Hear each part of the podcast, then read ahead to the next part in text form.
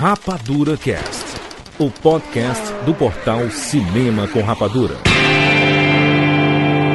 It's been a hard day's night, and I've been working like a dog. Seja bem-vindo, seres Rapadura em todo o Brasil! Está começando mais uma edição do Rapadura Cast.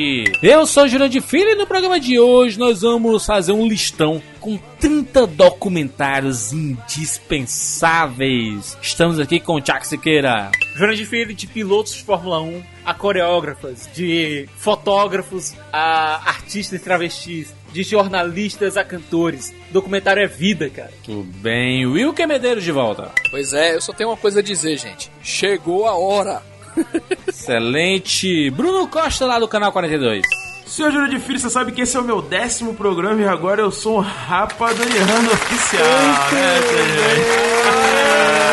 Seja bem-vindo ao Rapadura Cash, Bruno Costa. Pra quem não sabe, né, nós temos aqui um ritual no Rapadura Cash, assim, se você é um participante desse programa e você completa 10 edições, você passa a fazer parte do quadro do Rapadura Cash, nosso Olha quadro aí, de, de, participantes, né, que, cada, que cresce cada vez mais, negócio interminável.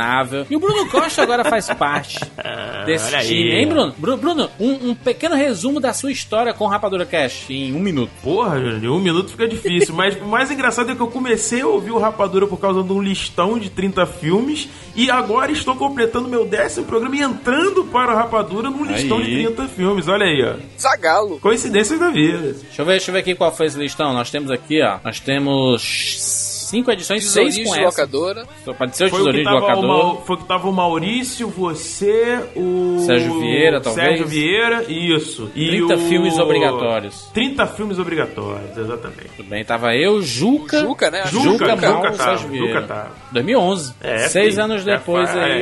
É, é pá.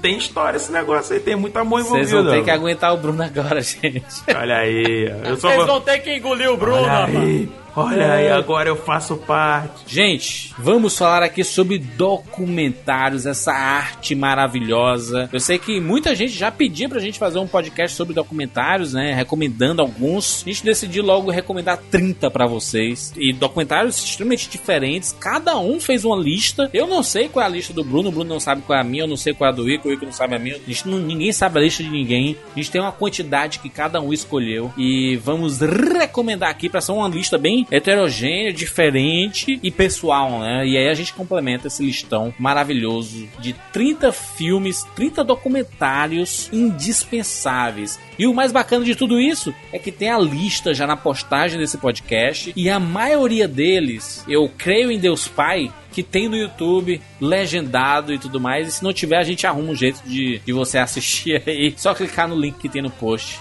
e você vai para eles. E alguns tem na Netflix, alguns tem no YouTube, mas então é muito fácil de encontrar por aí. Beleza, gente? Vamos lá. Vamos falar sobre documentários agora aqui no Rapadura Cast.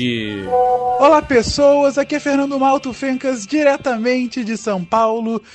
E bem-vindos ao mundo espetacular do cinema. James Bond. Life was life. You can't handle the truth. Johnny. I'll be back. And the Oscar goes to Rapadura Cast.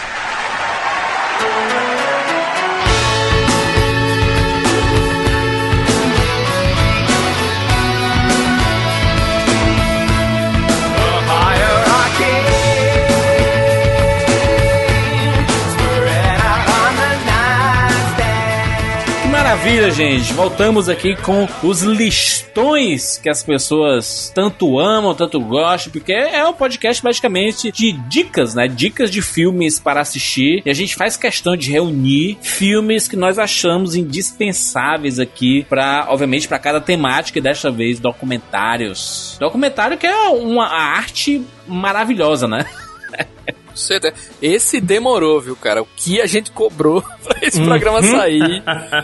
Pelo amor de Deus. Então faça valer, Nós calçamos o sapato verde para cobrar esse programa, gente. Vocês Pô. acham que o documentário é isso? É isso? Não, o documentário é, é isso? É, um- é o, gê- o gênero do, do tênis verde, do estudioso, do cinema. Nada, não é é nada, um gênero não é feito pra nada, imprensa, rapaz. é isso? Não, uma coisa que eu já gostaria de colocar aqui em pauta pra vocês o que é documentário, porque documentário é rotulado tanta coisa, né? O pessoal assim, é, pô, eu vou ver um documentário, aí já ele já liga naquela coisa tipo Discovery Channel, né? Já liga aquelas Mas pode ser, reportagens né? do Globo Repórter, né? Sim, sim, muitos Sim, pode aliás, saíram daí, né? Na O- TV. O próprio Coutinho, que a gente vai falar pra caramba, eu acho dele aqui, ele era um documentarista do Globo Repórter, né? Eu acho que existe um preconceito, né, Wilker, contra o documentário em si. Talvez as pessoas achem que documentário sempre é aquela coisa muito cabeçuda, sabe? Ou Tem que reportagem, trazer- né, Bruno? Uma É, uma reportagem, né? reportagem. É, eu acho que o pessoal tem essa impressão de que o documentário é algo muito acima, sabe? Daquela coisa É muito de, TV, de- do talvez? entretenimento. É, eu não sei, não sei se muito TV. Tem gente que acha que documentário não é cinema. Sim. Tem gente, agora eu acho que aqui nessa mesa eu tenho certeza que não tem ninguém.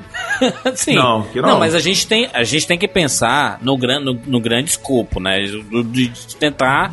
Ver, ver vários tipos de opiniões aí, né? E pelo que eu vejo do povo, e principalmente em fila, quando tem algum documentário, quando, ah, sei lá, quando, sabe, aquele dia de São Nunca, que estreia um documentário no cinema, aí na fila o cara vê assim, ah, isso aqui é documentário, ah, quero ver não. Isso é muito. Eu, eu vejo em casa, na TV. É, a questão é, quando você tem um documentarista que é capaz de pegar o material de arquivo, as entrevistas, ou até mesmo os gráficos, dados que ele vai dar, e conseguir transformar isso em um arco narrativo que faz com que o público se interesse pelo assunto, se, se importe pelos personagens, se importe por- pelo documentário, pelo personagem que está sendo documentado ali, É. pela situação que está sendo mostrada. É. Lembrando só o seguinte, o pessoal acha que é, docu- ah, documentário é cinema. Não, peraí, documentário é cinema e muito cinema. Documentário tem roteiro, documentário tem estrutura, documentário tem intenção do diretor, documentário tem uma série de coisas. Todos os é só aspectos lig- técnicos, né? Como fotografia, Exatamente. montagem. Passa por tudo isso. A gente não pode esquecer disso. As pessoas têm um certo preconceito, eu vejo muito isso. Ah, não, mas documentário, o cara vai e pega um monte lá de imagem de arquivo junto e aí. Não, não é bem assim, não. Mas, entendeu? Wilker, Vamos ninguém- devagar por aí. Ninguém respondeu a sua pergunta, então faça o favor de responder, Wilker. O que, é- o que, que é, na tua opinião, o que é, o que é um documentário? Então, é, é justamente essa questão que eu não queria, tipo, encaixotar, tá ligado? Colocar dentro de, de uma. Resumir, né? Isso é documentário e tal. Porque o, o próprio Coutinho ele já discutiu muito isso, né? Que muita gente fala, eu vou ver um filme e depois eu vou ver um documentário. Mas, tipo, documentário, esse documentário que a gente tá discutindo aqui propriamente é um filme, né? Com todos esses elementos aqui que a gente já citou, né? Com, com Hum. estrutura narrativa, né? E, e eu acho que pra mim o grande lance do documentário, e que se fosse mais difundido na cabeça do povo, pra mim ainda tem, eu tenho aquela coisa que documentário pro povão ainda é muito ligado à reportagem, sabe? Ainda é muito ligado a curiosidades, entendeu? Essa coisa do history, né? Também tem, tem muita, muito lance desse, né? E se o povo entendesse que muitos dos documentários, na verdade, é, eles acontecem também de uma forma narrativa mesmo, né? De novela, né? Que a gente chama, Claro. de uma construção, de uma construção mesmo, assim, de te fazer empolgar, né? É, esse, esse documentário, essa série documental que, que teve recentemente na Netflix, Make a Mother, ele, é- ela é uma série como qualquer outra série? Se você pegar assim, porque ela Sim. vai, ela Sim. vai te apresentando pouco, as- pouco a pouco os personagens, né? Ela te apresenta os o caso que aconteceu, dá uma pequena reviravolta, faz o contexto e no final, bum, né? Explode. Então é realmente uma estrutura de um filme mesmo e tal. Com É certeza. isso que eu queria, assim, primeiro explanar pra o pessoal aqui é, essa questão de, de um. De, não é que os outros não sejam documentários, porque realmente o pessoal tá documentando ali. Mas num viés muito mais, É. vamos dizer assim, de aprendizado, né? Um, um viés muito mais de aprendizado. E esse daqui é um, um viés muito mais artístico, né? a origem do documentário sempre foi muito educacional e social, né? Isso, pelo menos, Hum. quando, quando surgiu o documentário na, na década de 20 e foi evoluindo, ele sempre tinha esse caráter, né? Mais ou menos ali no- no- nos anos 60, por causa das câmeras portáteis, né? Da, da capacidade de poder registrar vídeo e áudio ao mesmo tempo, é que o documentário ele expandiu para outras áreas e, e, e ainda assim era focado, Wilker. Eu, eu est- estudando aqui, eu tenho, eu tenho alguns livros de história de cinema e, e alguns deles sempre falam assim que muitos dos documentaristas usavam ali nos anos 60, 70, até 80 para registrar viagens, sabe? Documentários de viagens, sabe? Do natureza, mundo animal e etc, né? E aí eu, é, é, você vai na, no, no cerne da, da palavra e, e nas definições, você vê que documentário é um filme que não é ficção. Ou seja, vamos pegar um exemplo aqui pra facilitar para todo mundo. Esses filmes que a gente vê no cinema normalmente, tipo Vingadores, tipo Capitão América, tipo Batman e tudo mais, são filmes de ficção. Aí você passa, você fala assim, ah, ficção científica, a gente até pode entrar numa discussão se, se é ou não. Mas a, a questão da ficção é porque é alguma coisa que foi inventada e colocada no, no cinema, né? O documentário, ele tem como caráter principal é, é explorar a realidade, né? Tudo que é relacionado à vida real, é, registro de, de coisas reais, Isso, se isso, enquadra no documentário. Registro, né? Porém, existe a desmistificação dos documentários também, porque tem muito documentário que é, ele passa pro, pro, pro cara que tá assistindo, que é real, mas na verdade é mentira, que é tudo uma fábula, tudo uma ficção, e foi tudo formulado em roteiro e tudo mais, como aquele, sei lá, aquele catfish, né, que mostra lá da, da, da, Uhum. da internet e tudo mais, você pensa que é, que é tudo real ali, porque ele faz Então, a gente acreditar, né? Um comentário, né? um ali. documentário, né? É, criaram É. isso pra isso assim. É, é tipo um documentário, só que com uma pegadinha de ficção, sabe? É como se fosse a mescla desses dois, né? Dos gêneros, né? O próprio The Office, é, a série, ela usa uma estrutura de documentary. Documentário, mas é ficção. Ainda falando do contexto histórico dessa, dessa que você citou, Júlio, ainda na década de 30, né, teve um inglês lá chamado John Grissom, que ele meio que definiu assim, reestruturou esse lance do, do documentário também ser encarado, na verdade, por um viés mais artístico, né? Então, o que ele colocou como se fosse três princípios, né, que é Primeiro, que é a obrigação de se fazer um registro em loco da vida das pessoas e dos acontecimentos do mundo. A apresentação dos temas, que deve ser organizado segundo ponto- um ponto de vista, né, que é no caso o realizador.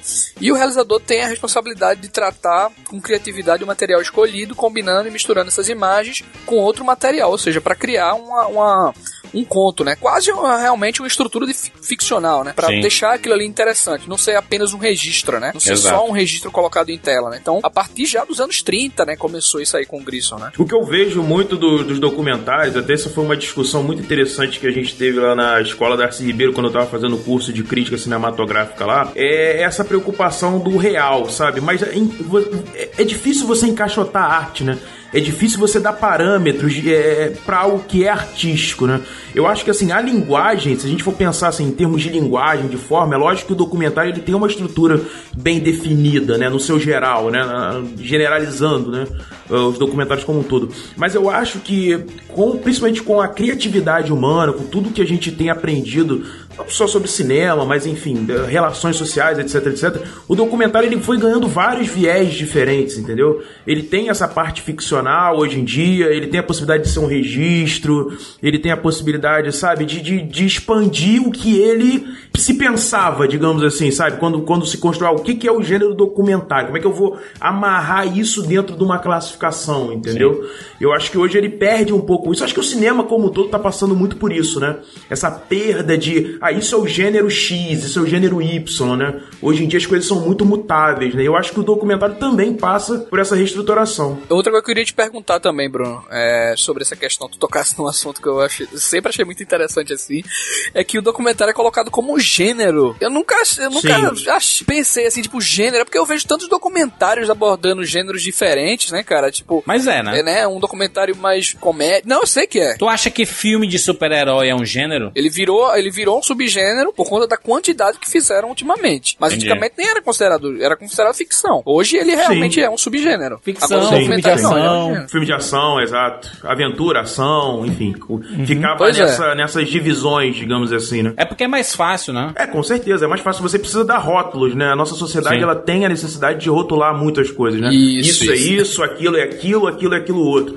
Quando, na verdade, eu, como eu falei, a arte é, é muito difícil você rotular a arte. A gente, eu tava, a gente tava numa discussão muito interessante, quando a gente tava falando, inclusive, sobre Kubrick e tudo mais, de muitas pessoas falam sobre o drama e tudo mais. O, o que que é? O que que são os filmes, entendeu? Se não uma mistura, na verdade, de vários gêneros para você chegar num ponto só, ou chegar em vários, entendeu? Então, é, eu acho que isso é só mais comercial, é só para uma sinopse detalhada do filme, mas no final das contas, é, não é a proposta exatamente ser ou se encaixar no determinado gênero. Então eu até concordo com você, Wilker. Falar que ah, o documentário é um gênero, eu acho que é, é pouco, entendeu? Dentro do que pode ser, não, não só o documentário, mas todos os filmes em geral, entendeu? Então eu, eu penso muito parecido com a sua linha, assim, de raciocínio. Eu acho que isso ainda é um resquício daquele pensamento antigo que nós tínhamos, principalmente dos críticos uh, de cinema, né? Mais antigos que, ah, não, olha, isso aqui é um filme do gênero drama, é. assim, assim, assado, que tem, entendeu? Do, do, do essa estrutura. Clássico, né, Exatamente, do, cara. Isso... Do gênero épico e o gênero clássico, tipo. Sim, sim. Às vezes eu fico meio perdido também. Que é um clássico, que é um, que é um épico, né? também Exato. Então acho que isso ainda é, é, muito resquício do passado. Com certeza. É a minha opinião, assim. Com certeza. Mas, mas eu acho que aqui o, o nosso objetivo é recomendar, né, alguns, alguns documentários que a gente acha que, que são indispensáveis, assim, para você conhecer é, o, o, estilo do documentário, o estilo de filmagem documentário, é, conhecer alguns nomes também, né, e conhecer e, e, ver o quanto esse gênero ele consegue ser abrangente, né, que ele consegue tocar, diferente, acho que de muitos outros gêneros, ele consegue tocar sobre qualquer coisa, sabe? Qualquer coisa pode virar assunto de um documentário. E aí, e eu acho que isso é a coisa mais fascinante, né, do, do, do, uhum. do gênero, né? A abrangência dele, né? Que pode ir, sei lá, de uma coisa que acontece no interior do interior do Ceará até ser um documentário sobre a, a política nos Estados Unidos, a disputa presidencial, sabe? Ele pode ir de, de coisas micro a macro, né? É impressionante. Isso é, isso é incrível, é. assim, no documentário. Porque eu, talvez eu acho que. Eu já falei várias vezes, mas eu acho que é o meu gênero favorito, porque ele é, ele é muito de repente, entendeu? Simplesmente acontece. Todos os documentaristas falam isso. E, novamente, eu cito aqui o Coutinho, tem um documentário dele que se chama O Fim e o Princípio. Que ele pegou e falou assim: Cara, eu vou pro interior da Paraíba e eu não tenho um tema documentário que eu vou fazer.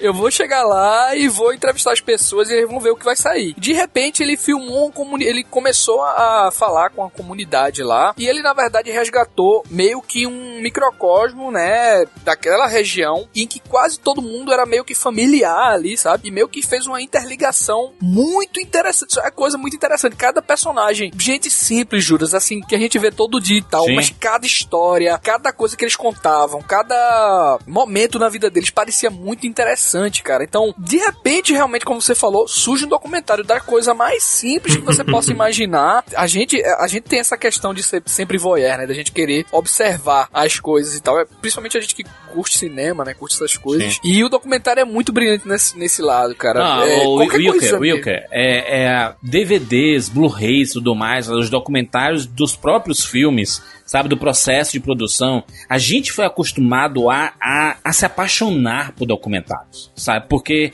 a, uhum. a nossa geração aqui, do, dos, dos 20 e muitos e 30 e poucos aí, a gente se acostumou a assistir muitas coisas que foram documentadas na TV, sabe? Você mesmo falou, o Globo Repórter, ele tem um, a pegada do, do documentarista, né? A gente comentou no Rapadura Cast 415, lá que a gente falou sobre o cinema nacional e tudo. Aliás, uma boa edição para se ouvir, inclusive hoje. É, e lá a, a, gente disse assim, pô, a gente tem que falar sobre documentários, a gente tá aqui. Cara, os brasileiros, se, se as pessoas falam assim, ah, eu não gosto do cinema nacional porque ele parece que não tem identidade, sabe? Ele não, não, não, não existe um gênero predominante. Cara, se tem um gênero que o brasileiro sabe fazer bem, é documentário. Sabe? O brasileiro, ele faz documentário, eu acho que melhor do que muita gente. Sabe? É impressionante, pena, é impressionante. Pena, pena que é um material que fica recluso a, a, a festivais de cinema, sabe? Porque ele, uhum. documentário, historicamente, ele não chega no cinema comercial, e isso não é do Brasil, isso é mundial, sabe? Documentário mundial, não, mundial. não tem essa. A não ser que seja um documentário sobre, sei lá, Rolling Stones, que tem um show, sabe? Um documentário sobre os Beatles, e aí aí tem um show lá, é, sabe? É. Uma coisa bem específica que é relacionada a uma personalidade, né? Isso, isso. Que uma seja personalidade um... para o próprio Senna, é. o próprio. Uma... Né? Se, sim, se, sim, se, não tiver um grande chamariz, ele dificilmente chega no cinema comercial. Ainda bem que hoje nós temos uma grande plataforma como o próprio YouTube e, o, a, e, e a Netflix, né? Que uh, tem um celeiro de documentários é, gigantesco, né? Então, esse Resumindo, né, Júlio? As biografias, né? As biografias sim. são que chamam mais a atenção das pessoas, né? Geralmente, né? Exatamente. Da, dessa linha documentário. E é engraçado que eu tô vendo aqui minha lista de, de documentários e boa parte deles, é, salvo três aqui, são biografias. Nenhum que eu coloquei aqui é biografia. E, engraçado, eu fiz um mix. Eu tenho biografias e eu não tenho biografias. Eu, eu tenho metade metade aqui. Agora que eu tava percebendo, vocês estão Mas falando. isso é bom. Engraçado que você falou, Wilker. Engraçado que você falou. Eu, agora lembrando da- das aulas lá da escola da Darcy Ribeiro, tinha um professor que falava assim: que desde a inf- do ínfimo grão de areia até a extensão do universo, um documentário sempre será feito, né? É, porque tá no DNA do próprio cinema, né? Tá lá no começo, né? Se a gente for parar pra analisar, Perfeito. inclusive. É, Então. o primeiro aliás, filme é um documentário, né? Os é um irmãos documentário Lumière, dos irmãos. Exatamente, irmãos Lu- Lumière. Eu, no, no, no, o Ra- no Cinema com Rapadura lá no YouTube, a gente fez um micro documentário sobre a nossa experiência com Star Wars. E ficou bem bacana, aí, inclusive, tem link aí no post. Não, não, não, não faz parte das 30 indicações, tá, gente? É só um, faz parte nosso Mas universo o povo, aqui. na verdade, aguarda o documentário do Rapadura Cast, Júlio. Isso aí tem que Opa, sair. isso aí Opa. seria sensacional. olha aí, Já, já, já, já está nos planos. Aguardemos. olha aí. Vamos lá, gente. Vamos começar as, as nossas dicas, aí a gente vai falando um pouquinho mais sobre Ó, o a- Wilker começou, Não, o Wilker já começou aí. Vamos Ele numa deu a ordem. Vamos, vamos- numa Eu ordem. não. Vamos numa Tá ordem e aí a né, gente Wilker? vai. A gente, a gente segue aqui de forma bem objetiva. Vamos começar comigo. A, a- a ordem de apresentação. É, a gente, Uhum. a gente vai lá e fi- fica bonito. Show? Gente, vou começar aqui a lista e vou puxar um documentário brasileiro.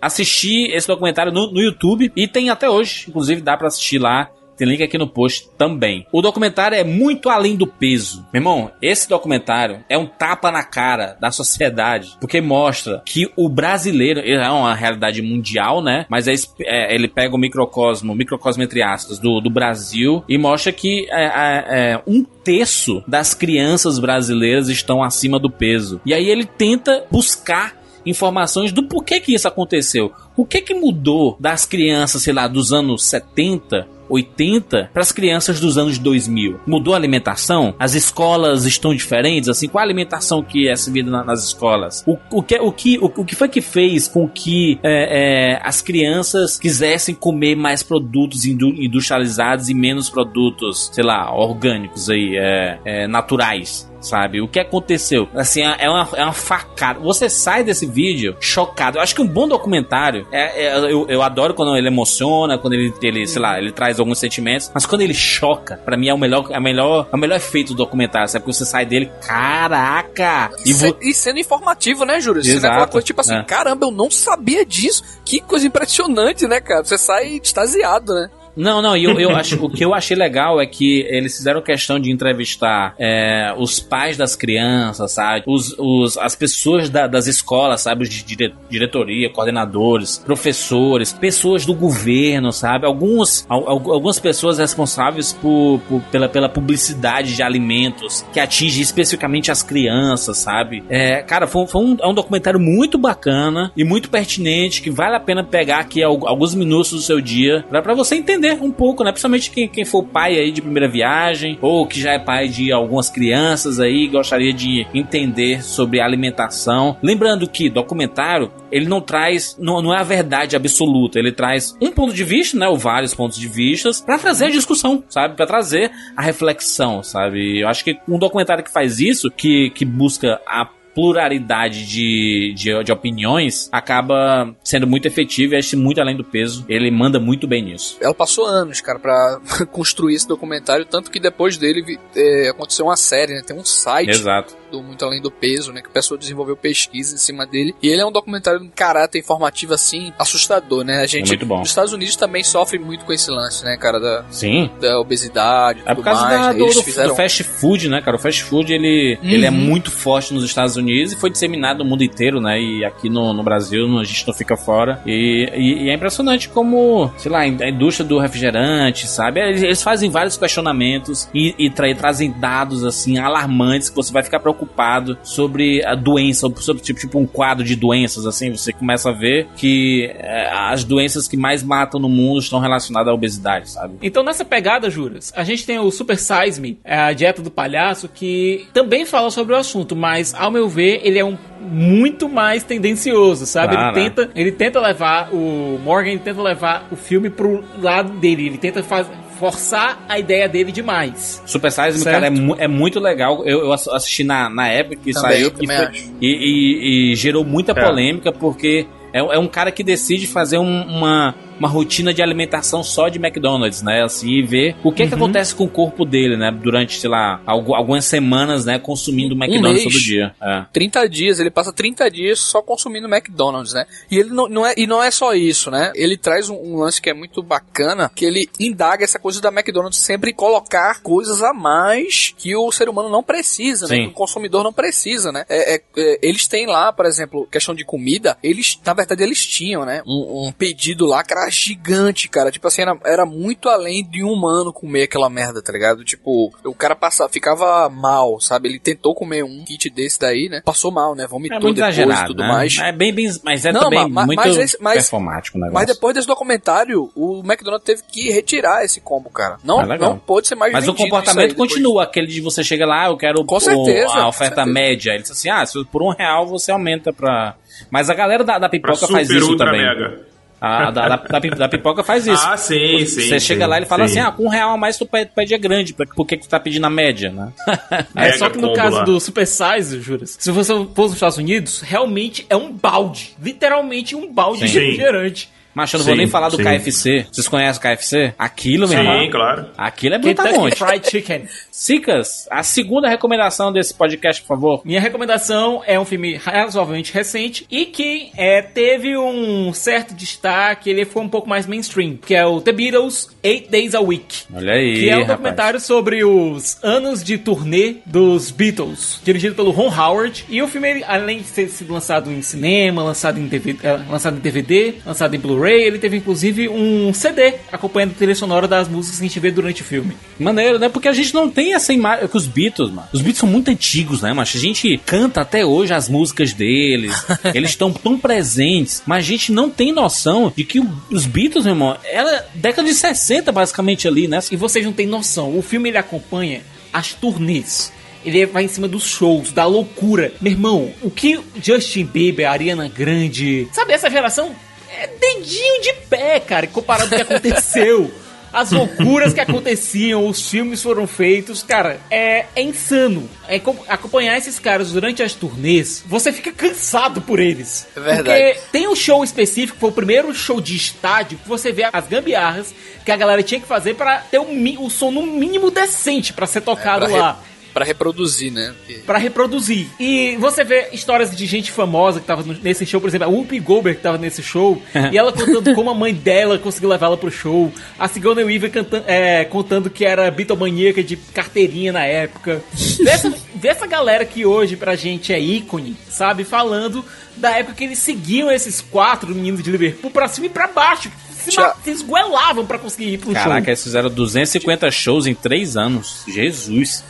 Tiago, o mais impressionante dos Beatles até, sempre eu me pego como é possível, cara, que os caras viraram a banda mais importante do mundo aí, pra muita gente, né? Sim. E os caras só tiveram 10 anos de carreira, cara. Isso é muito louco, velho. Isso é muito maluco. Tipo assim, depois de um determinado, vocês sabem, né? Depois de um determinado disco lá, principalmente do do Sgt. Peppers, né? Eles decidiram não fazer mais show, né? Porque o John Lennon dizia que não tava mais ouvindo o que ele tava cantando, né? Devido ao grito lá da galera, né? Que era Foda, né? Mas Gigantesco é e tal. Doido, né, mano? Aí ele, ele- é, decidiram não fazer show mais por conta disso e também porque eles não estavam conseguindo reproduzir o que eles estavam fazendo, né, no palco, tá ligado? Sempre era as músicas ficavam muito prejudicadas. E cada vez mais que eles iam lançando um disco depois do Santa, do Sgt. Peppers, né, é, o troço ia ficando cada vez mais maluco, né? E eles, É. o cara via, o George Harrison viajou pra Índia, trouxe muita coisa de lá. Wilker, Wilker, a influência. gente, a gente poderia fazer um listão de documentários de música. Que aí, meu irmão. Só Olha, Ah, sim, aí- tem alguns aqui, cara. Tem alguns aqui tem muita coisa, mano. Tem muita coisa. Mas Tem enfim, muita coisa. Wilker, já recomende aí. Terceiro documentário dessa lista. Vocês estavam falando de tendencioso, né? Eu vou falar de um cara que é O rei da tendência. costuma ser bem tendencioso. Michael Moore! Todo mundo já sabe, né, cara? Mas, Também, enfim, né, Will? Que eu não tenho, não tenho nem o que pensar muito, né? Mas vamos lá, esse daqui é um documentário, assim, sem os vícios dele, assim, né? Pelo menos eu acho, né? Que é o, foi o primeiro filme da carreira dele, né? Foi o primeiro filme que ele fez de- em 89, que é o Roger e eu. Muito bom. Fantástico. Esse documentário, assim, é, é- ele, ele vai repetir depois em outros documentários tudo que ele fez nesse, cara. Esse documentário é genial, assim, porque ele, ele- o que, que ele aborda? Ele, ele fala, né, da, da cidade que ele morava lá, né, em Flint, né, em Michigan, e aquela cidade basicamente era... ela funcionava, né, de certo modo, devido às fábricas lá da General Motors, né. O senhor Roger Smith lá, devido a uns planejamentos que ele fez, não era nem questão de, de tava perdendo grana e tudo mais, não. Ele, foi um planejamento que ele fez realmente que não era tão interessante para ele continuar com, a- com as fábricas da General Motors lá. Ele simplesmente decide encerrar tudo e diz que não vai dar para transferir os funcionários e simplesmente demite milhares de funcionários, cara. E devido a isso aí, a cidade começa a quebrar né? Parques que começaram, e empresas que começaram a investir lá na, em Michigan começam a falir, hotéis também. A cidade vira uma, basicamente uma cidade fantasma, que é Detroit, né? Hoje Exato. em dia, né? E o, com isso, né, o que o Moore faz, é, além de todo aquele show dele que ele faz, que ele pesquisa, né, muita coisa, tem todo aquele cinismo dele, mas ele discute basicamente essa questão do capitalismo, né, cara? O, aquele capitalismo pesadão lá dos Estados Unidos, né? E no couro, né? Porque eles realmente dependem desse sistema capitalista para sobreviver, né, lá. Então ele discute essa coisa, ele vai atrás do Roger Smith, né, para tentar perguntar a ele o que aconteceu e ele faz todo um, um showzinho mesmo cinematográfico, né? Tipo dele indo às, às aventuras, indo contra ele, né? Sendo barrado por, por vários. Que nem até hoje, né? Ele faz esses documentários dele. É, se você porque, pegar. porque, porque ele, ele, ele é, é porque você fala do, do Michael Moore, né? Você é o diretor do filme, mas ele não, ele é participante ativo, né? Ele pode, pode dizer que ele é o protagonista de sempre dos documentários dele, porque ele é a cara dos documentários, né? É ele indo Isso, nos isso. lugares, ele indo entrevistar, ele dando a Uhum. cara, ele fazendo tudo, né? Uhum. Então é, é bacana o jeito. Eu gosto muito do jeito do Michael Moore de, de fazer documentário. Ele, ele é documentarista personagem. O Michael Moore ele não tem essa coisa da imparcialidade, né? Que muita gente às vezes curte em certos documentários para que deixe deixar o público decidir. Não, ele, ele coloca realmente a visão dele do que ele acredita que é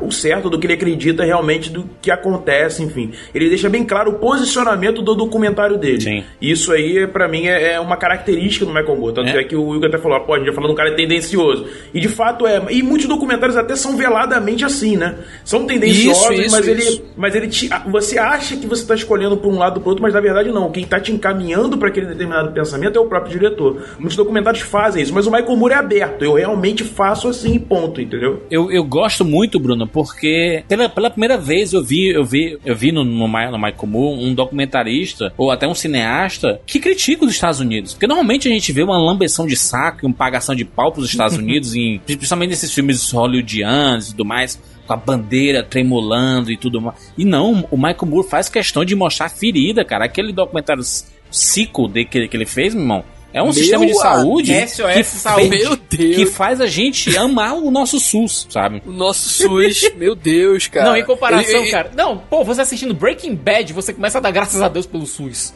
Sim. É, Não, né, cara, o, a- o Cico, quando ele vai lá no Canadá, cara, é um desbunde aquele ali, sabe? Na Inglaterra, Uhum. que ele, ele faz piadinha. Peraí, vocês, além de atender e dar remédio pra gente, vocês dão uma passagem de ônibus pra voltar pra lá? Como assim, Cico, né? Tipo, Cico é, é- muito bom. Cico é muito bom. É muito bom, cara. É muito bom, mas e, esse, enfim, e esse ah. daí do o Hum. Roger e eu, cara, é, é tipo o comecinho do Moore e eu acho que é uma, isso aí é um fato, sabe, Bruno? Eu acho que não, não tem tanto... Assim, tem um ponto de vista dele, claro, né, em relação a essa situação, que ele não tá vendo o ponto de vista do Sim. Roger, né, sobre isso, né, do empresário lá. Sim. Mas é um fato que aconteceu que realmente deixou muitas famílias isoladas, muita gente se matou, né, por conta Claro, disso. claro, tal. claro. Então É, a acho que vale importância acho muito. que é inegável. Na verdade, a importância dos documentários do, do, do, do Moore são, são assim, são, é, não, tem, não tem o que você falar, são importantes, são assuntos né, fortes, certeza. inclusive temáticas armamento, eh, saúde, enfim. Então, então ele, ele, ele abrange isso. A gente está falando já de um caguete dele, ou de uma forma cinematográfica dele de pensar, de olha,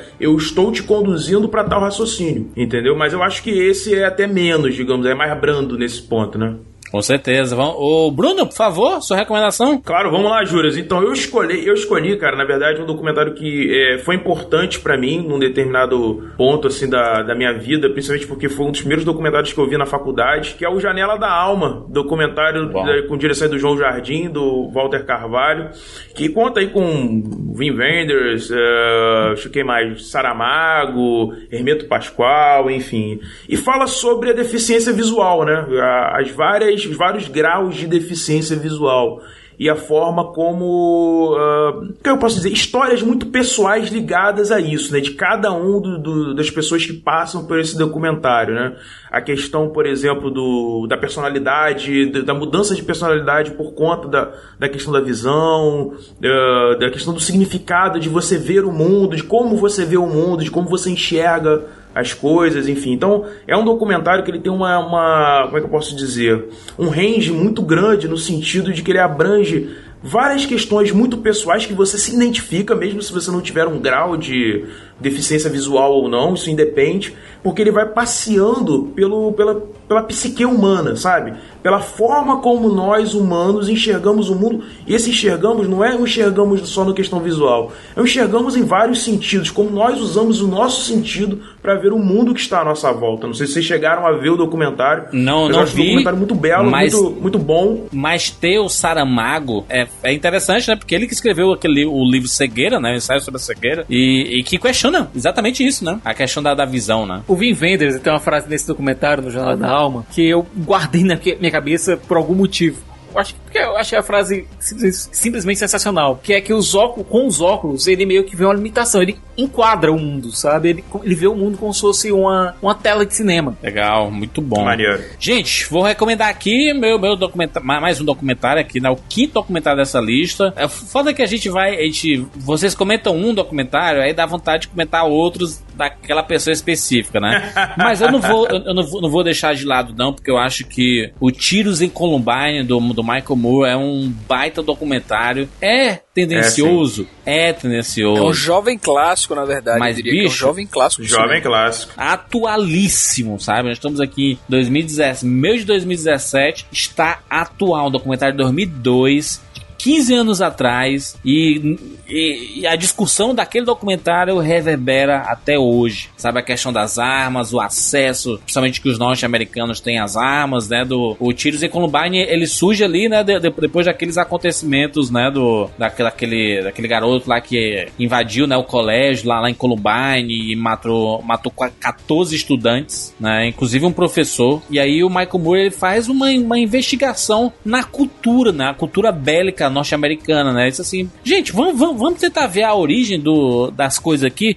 Por que, que os americanos têm tanto acesso às armas? Por que, que toda casa é, norte-americana tem uma arma lá, sabe? Que era uma cultura, inclusive, Sim. que tinha no Brasil também, né? É, praticamente isso, todas as casas tinham uma arma lá e tudo mais. Aí, é, o, o Michael Moore ele traz toda a discussão, obviamente que do jeito dele, né? É sensacionalista, tendencioso, né? Assim, ele, ele ele provoca muitas pessoas, até o Charlton Heston, né, cara, que... É, figuras assim, cara, é, intocáveis, né, que é o tipo Charlton Heston, muita gente criticou ele. É um documentário que eu acho genial, fabuloso. É porque ele, ele, ele, ele diz assim, cara, você vem num supermercado tipo Walmart pra comprar pão e tem arma para você comprar lá se você quiser, sabe? Não, Exatamente. literalmente você pode levar o troco em bala. Pois é. Não, hoje em dia não, tá ligado, Thiago? Hoje em dia o Walmart parou, né, de vender parou, arma. Parou, Sim, sim. Mas na, é. na, na Mas, época tipo, do assim, filme na... era, né? Com certeza, com certeza. E tanto é que ele filma, né, a sessão de armas. É muito isso. louco isso aí, tipo, tá andando pelo supermercado e lá e filme isso aí. Mas te, existe uma bancada, né, muito forte, assim, da política mesmo dos Estados Unidos que defende isso aí, né, que é um direito Sim. É, não, até cidadão, porque isso tá ligado né, à cultura americana, né, como um todo. A história americana é muito feita à base dessa coisa da, não, eu posso proteger o meu patrimônio, eu posso proteger aquilo que é meu e para isso nem que eu tenha, né, que que lutar, enfim, desde as das questões das colônias e tudo mais. Então, Mas, acho que tem, gente, tá sendo é, muito ligado. Comprar arma de assalto. Tô dizendo rifle de assalto. Em supermercado, porra, eu acho isso um exagero lascado. Mas faz parte Não, da com cul- certeza. Faz parte da cultura americana. Eles têm. Boa parte dos estadunidenses tem isso, isso como direito in- que não pode ser nem Constitucional, questionado. É constitucional. Exatamente. Não pode ser nem questionado, não pode ser modulado, não pode ser modificado e qualquer tipo de lei restri com a menor restrição que seja que você coloque lá é quase considerado suicídio político. Não, e, ma- e ma- imagina Siqueira, é, esse filme ele vem numa época que tava uma crítica muito grande ao governo Bush, né? O próprio Michael Moore tinha feito um documentário, ele fez um documentário, é, se não me engano, um ano depois, deixa eu ver aqui quando é que... Fahrenheit, né? Deixa eu ver quando é que Não, ele foi, fez. foi, Fahrenheit. foi o docu- documentário seguinte dele. É, quando o Michael Foi Moore subiu ao Oscar, subiu pra receber o Oscar do, 2004. dos tiros em Columbine, é, ele fez um discurso dele contra o anti-Bush, Isso. que ele foi aplaudido por metade da plateia e vaiado pela outra metade. E foi expulso, né, do, do Oscar, né? Nunca mais ele pisou tapete vermelho do Oscar, nunca mais entrou lá no, na, na, na academia, né? Ou seja, ele entrou e saiu da academia, né? Porque ele ganhou o Oscar, mas ele foi, foi convidado a, a se retirar. E aí em 2004 ele faz, né, o Fahrenheit 11 de setembro, que também é fantástico. Eu acho as reações do Bush são maravilhosas, mas a, a minha dica é tiros em Columbine, cara. É, um, é bacana, cara. É ba- bacana pra você ver o jeito que é retratada a, a questão do acesso à arma que o americano tem, sabe? Eu acho que o, o que o Michael Moore faz é em menor escala aqui, porque o, o- o- aqui no Brasil, eu diria que talvez o José Padilha mostra um pouco dos problemas do Brasil e tudo mais, o Michael Moore ele expõe os problemas do- dos norte-americanos, né? Só que mais sensacionalista, né? Só um detalhe, viu? O Michael Moore foi indicado ao Oscar novamente em 2008 pelo Hum. ciclo, pelo SOS Saúde. Mas ele não foi, né? É, eu não lembro de ter visto ele na festa, não, cara. Não, ele não foi. Foi, foi banido. Banido, banido ele não é. Agora, tipo, a câmera procurar ele no meio da festa, aí. Persona não É grata. persona não grata. Procurar ele pra entrevistar é uma coisa que eu acho que não fazem mais. Muito Porque sabem bem. que ele vai dizer alguma coisa. Siqueira, por favor, sua recomendação? A minha recomendação do documentário brasileiro, do Jorge Furtado, é um dos meus documentários favoritos, que é o, o Mercado de Notícias. Olha aí. Que, Na mercado de notícia, boa. cara, o que o Jorge Furtado fez com esse filme, quando eu assisti ele na caixa Belas Artes, eu fiquei com meu queixo no chão. O documentário fala sobre, basicamente, como funcionam a- os grandes conglomerados de notícias aqui no Brasil hoje, intercalando com uma peça do mercado de notícias, justamente fazendo uma sátira sobre a cobertura jornalística na Londres do século XVI, século XVII, aliás. E você vê que a peça e, o e a parte das entrevistas e os dados que eles dão, eles meio que se complementam. O Jorge Furtado monta uma mise en scène que funciona dos dois lados.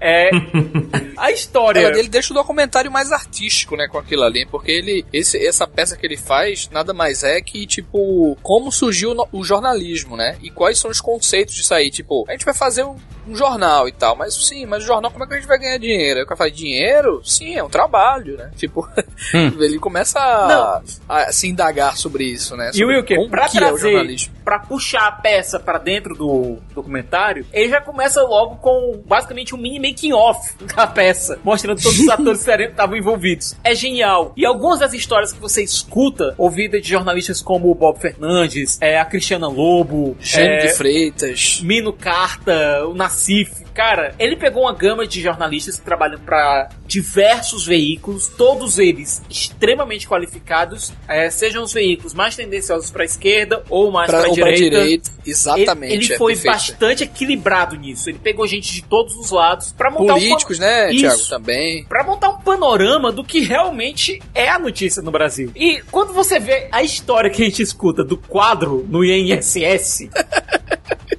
você É acha que é Esse- piada. Você acha esse que é piada. O Jorge Furtado, ele, ele vai caçando vários exemplos assim bizarros que aconteceram e foram ditos em grandes portais. Não é simplesmente é, alguma coisa que é dito assim, portalzinho, não. Não, ele Uhum. vai coisa da Folha, coisa do Globo e tal. Aí, por exemplo, ele pega um, um caso em que o José Serra ele foi pro hospital porque jogaram algo nele, tá A ligado? bolinha. Quando ele tava.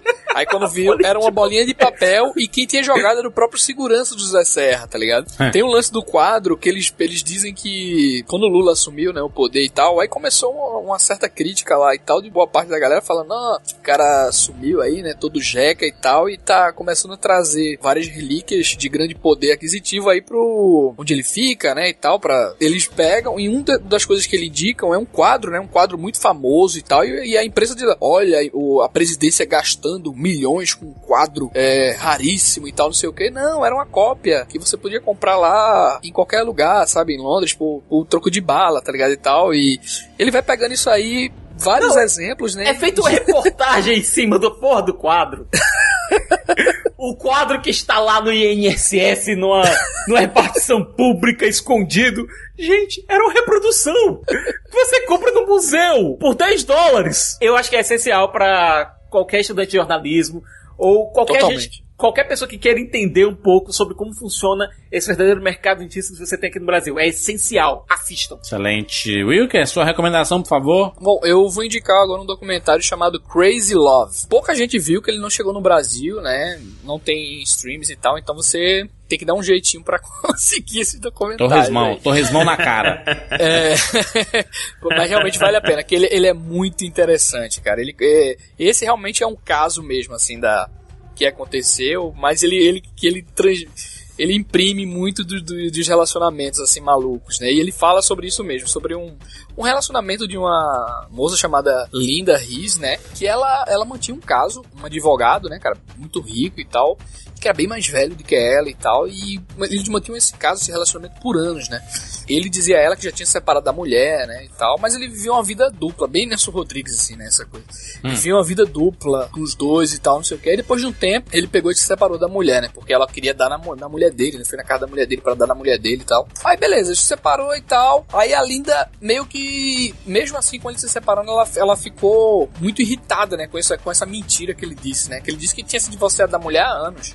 E ela não sabia disso. Aí a Linda ah, não perdoou as mentiras dele e foi se casar com outros caras. Arrumou um namorado e foi se casar. Aí o que, que esse cara fez? Ele contratou dois caras pra pegar um ácido e jogar na cara da mulher. Ácido. Sim, um ácido. Desco- desfigurou o rosto da mulher. Meu Deus. Completamente. Sério, cara. Aí, e ele assumiu. Eu, foi eu que fiz. O próprio advogado falou. Foi eu que fiz. Esse cara foi condenado a 20 anos de prisão. Com 16 anos ele saiu. O mais louco é que quando ele saiu, a Linda perdoou ele e os dois se casaram, cara. Meu Deus! Gente, é uma das histórias. Eles falam que é história de amor, eles são casados até hoje, são velhinhos, casados até hoje. E, tipo, acontece cada loucura, assim, cada reviravolta dentro da história. Só tô contando só aqui a plot. Se você for assistir esse documentário, você vai ficar com a boca no chão, assim, com a quantidade de informações que eles tratam sobre relacionamentos malucos, assim, sabe, cara, da. da- de tudo que aconteceu de todos esses anos e tal. Então, pra você ver, esse documentário mostra bem é, o que o amor, ou o que o gostar pode fazer com as pessoas, entendeu? Muita gente não entende, pô, velho,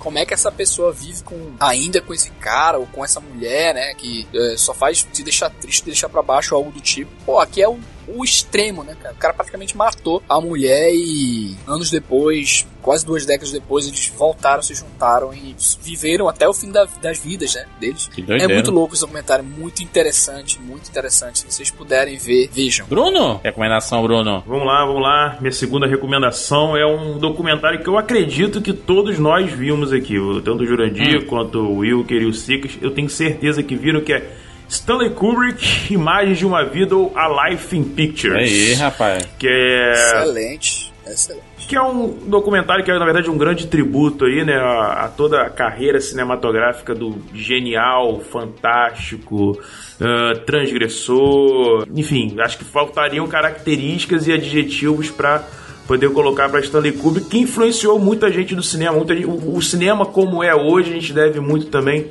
ao Kubrick, né? A forma como ele pensava, o enquadramento, a- ao fato dele ser um garoto que gostava ali do xadrez e ele trouxe isso também, a questão da fotografia, né, de ser um cara que gostava muito de fotografia, prezava, prezava muito por isso, tinha todo um senso artístico, estético muito apurado, muito fora da, da curva, né, conseguia ter essa coisa de, de passear pelo, por dentro dos gêneros e ao mesmo tempo eh, desmistificar certos assuntos e colocar filmes extremamente complexos, mas uma carga de filosofia, de, de estrutura muito, muito pesada E esse documentário é um grande, é um grande tributo, um grande passeio a tudo isso, né? Ele vai desde o Fear and Desire, que eu acho que é o primeiro filme, se eu não me engano, até uhum. o último, né? De Olhos Bem Fechados aí, Sim. que enfim, ele não foi concluído, acho que poucos dias, se eu não me engano eh, da morte do, do Stanley Kubrick. Então o, o, o filme é um, um grande. E, e, e, interessante do filme é que você tem uh, relatos do Steven Spielberg, né?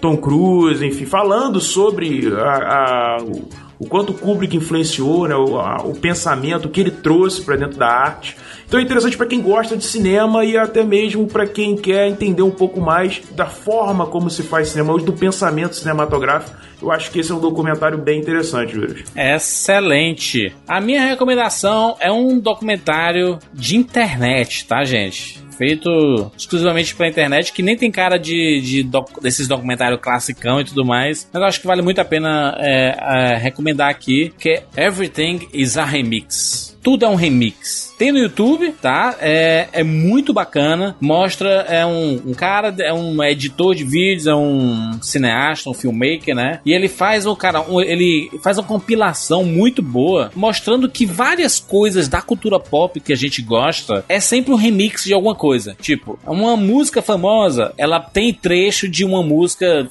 lançada há 50 anos atrás. Ou um filme que é lançado, tem uma cena específica, essa cena já foi replicada 450 mil vezes, sabe? Ele, ele mostra assim que tudo é um remix. E ele faz esse trabalho que, na, na verdade, é um trabalho mais de edição, né? De, de achar os originais e questionar, né? Também esse conceito de, de originalidade, né? Eu acho que é muito legal pra gente que consome muito cultura pop é, analisar esse tipo de coisa. Assim, será que é, essas coisas que a gente idolatra tanto assim, chama de original, é realmente original, sabe? Ele, ele traz essa discussão, eu acho extremamente útil e tem no YouTube, tem link no post aqui e legendado, inclusive, pra turma compreender. Aliás, tô, tudo que eu tô trazendo aqui é, tem, tem no, no YouTube e legendado. Siqueira, por favor. A minha próxima recomendação é um filme do Vin Wenders, Pina. É, tem uma crítica minha do, é. sobre esse filme no CCR. excelente, excelente. Eu sabia que o ia falar desse filme, cara. Desde antigamente, quando eu ouvi o Rapadura Cash e ouvir os falando Sim, cara, exatamente. Mas é, mas é, uma, mas é sensacional, né, amo esse filme. Eu nunca tinha visto um cineasta conseguir traduzir tão bem a obra de um artista para a tela como o Vin Vendors conseguiu fazer com Pina. É, você não você não vê desnudada apenas a alma do artista, você vê desnudada a sua obra lá. E a forma como o nosso amigo Vin Vendors, que a gente já citou tanto aqui, conseguiu trazer isso, colocar a dança. E não só o ato de dançar, o a, as coreografias da dança contemporânea, mas sim a paixão. A paixão que a Pina Bausch tinha pela sua arte. Meu Deus do céu, que coisa foda! É incrível, incrível. Os enquadramentos lá que ele, que ele, que ele pega, a questão fotográfica, o cuidado que ele tem com todo o filme, as A ritmação que ele mais. coloca dentro da narrativa. Impressionante. É, das próprias coreografias da Pina. Meu Deus do céu! Sim. É um dos documentários mais incríveis que eu vi na minha vida. É muito bom, é 3D, muito, é né, é muito incrível. Isso aí é 3D. Saiu em 3D. Aqui no saiu Brasil saiu em 3D apenas nos cinemas. É, quando ele foi lançado em home video, saiu apenas em DVD. É, o único hum. Blu-ray dele em 3D que você encontra é o da Criterion, então, que é bastante primitivo e bastante Por que raro. será, né? Por que será, Por que né? será, né? Mas é incrível, esse aí eu vi assina embaixo, é, é deslumbrante, essa é a palavra. Viu, cara? O próximo documentário que eu vou indicar aqui é um que foi ganhador do Oscar aí, né? Que é de 2004, que é o Nascidos em Bordéis. E? Pessoal que curte ver, né? Fazer aquela maratonazinha, né? Perto do Oscar. Apesar que 2004 era ruim, né? De conseguir esses filmes, né? Sim. Mas, pô, pelo amor de Deus, vão atrás desse filme, velho. É uma, de uma delicadeza, assim, e forte, sabe? Ele fala.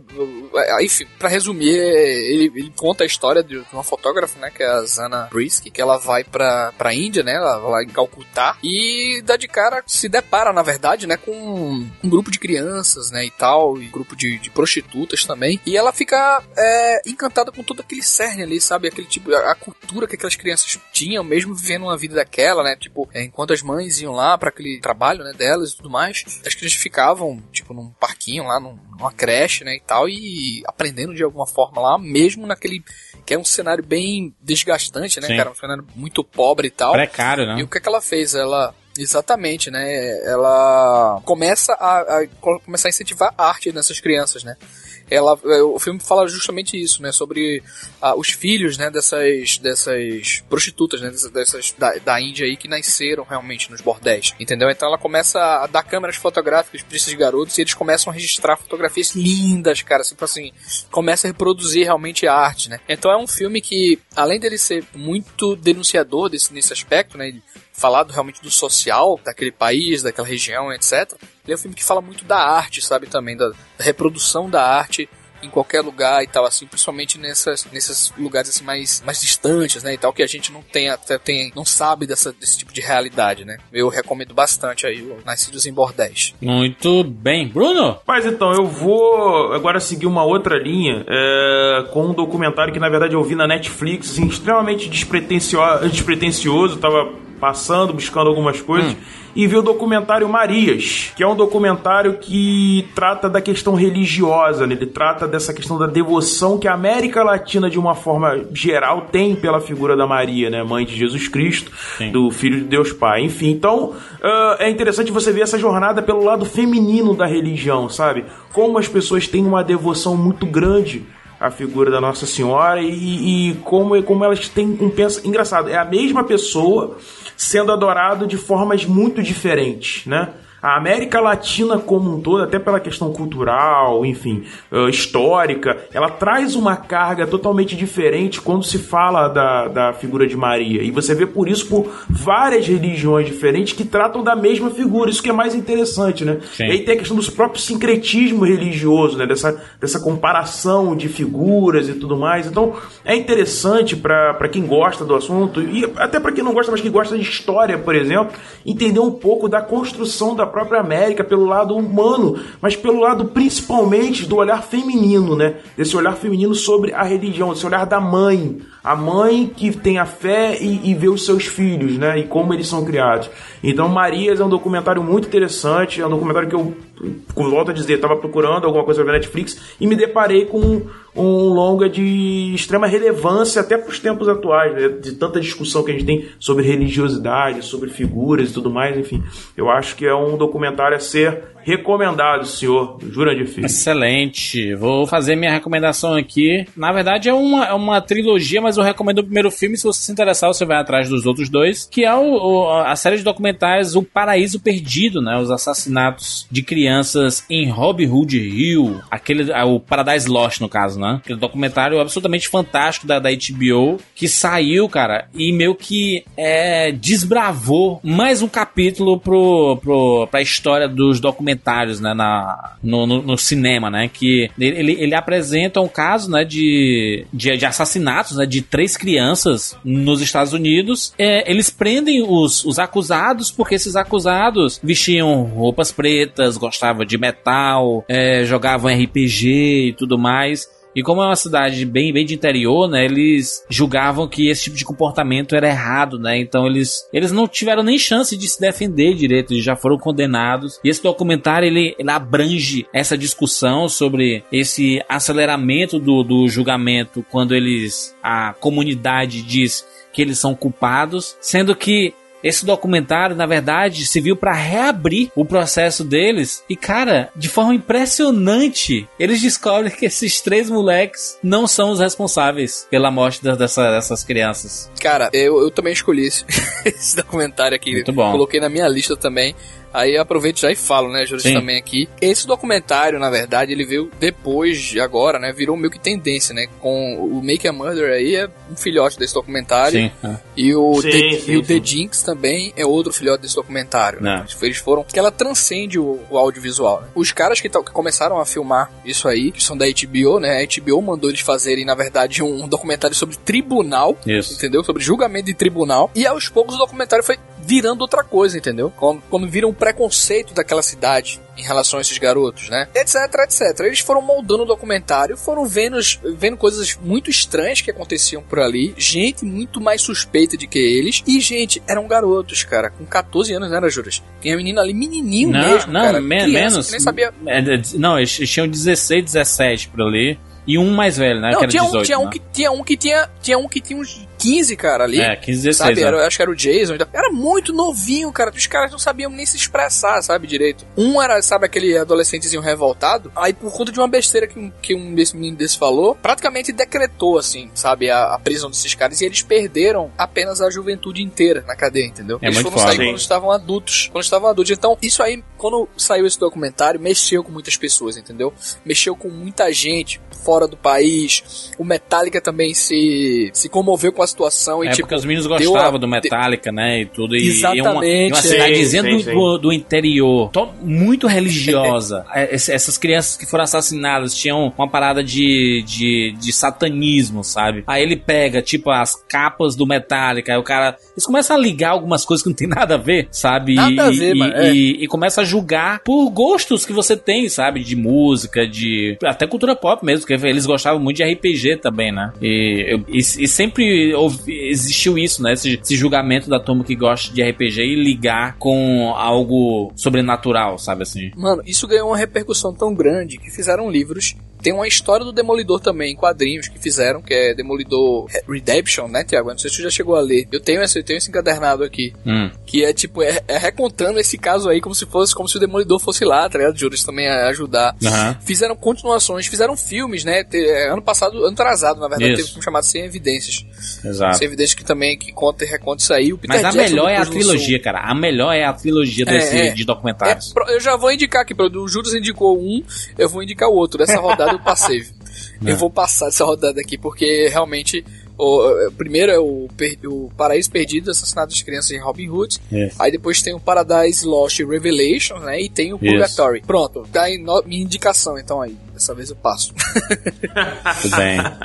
Excelente, excelente. Siqueira, por favor? Vou indicar aqui pra mim um dos meus filmes favoritos, que é o Helena da Petra Costa. Nossa, ele é muito bom. Poucas vezes eu chorei tanto vendo um documentário na minha vida. Me emocionei muito também. É verdade, Six. A irmã da Petra, a Helena, era uma jovem aspirante à atriz que se matou. E esse documentário é basicamente uma busca da própria Petra pela irmã, tentando descobrir um pouco mais quem ela era, os acontecimentos que levaram ao falecimento dela, tentando entrar um pouco na cabeça da irmã. E é, engra- é, é, é triste ver tanto a Petra quanto a, a mãe dela é, tentando embarcar nessa viagem de descobrimento, de. Existe até um pouco de autoimolação nesse, nessa jornada, ao meu ver. É um filme bem. É uma atmosfera bem triste, porque você sabe o que a, como a história vai terminar. Você sabe o que vai acontecer. E a inevitabilidade disso, cara, é um.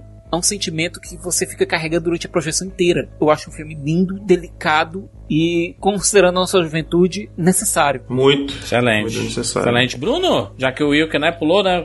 É, já que Boa. o Will que cedeu a ver. Pode ir lá, Bruno, pode ir lá. Eu vou trazer aqui um filme ao qual é, eu lembro que quando eu vi, eu chorei muito no final, inclusive, me emocionei bastante, ainda me emociono hoje.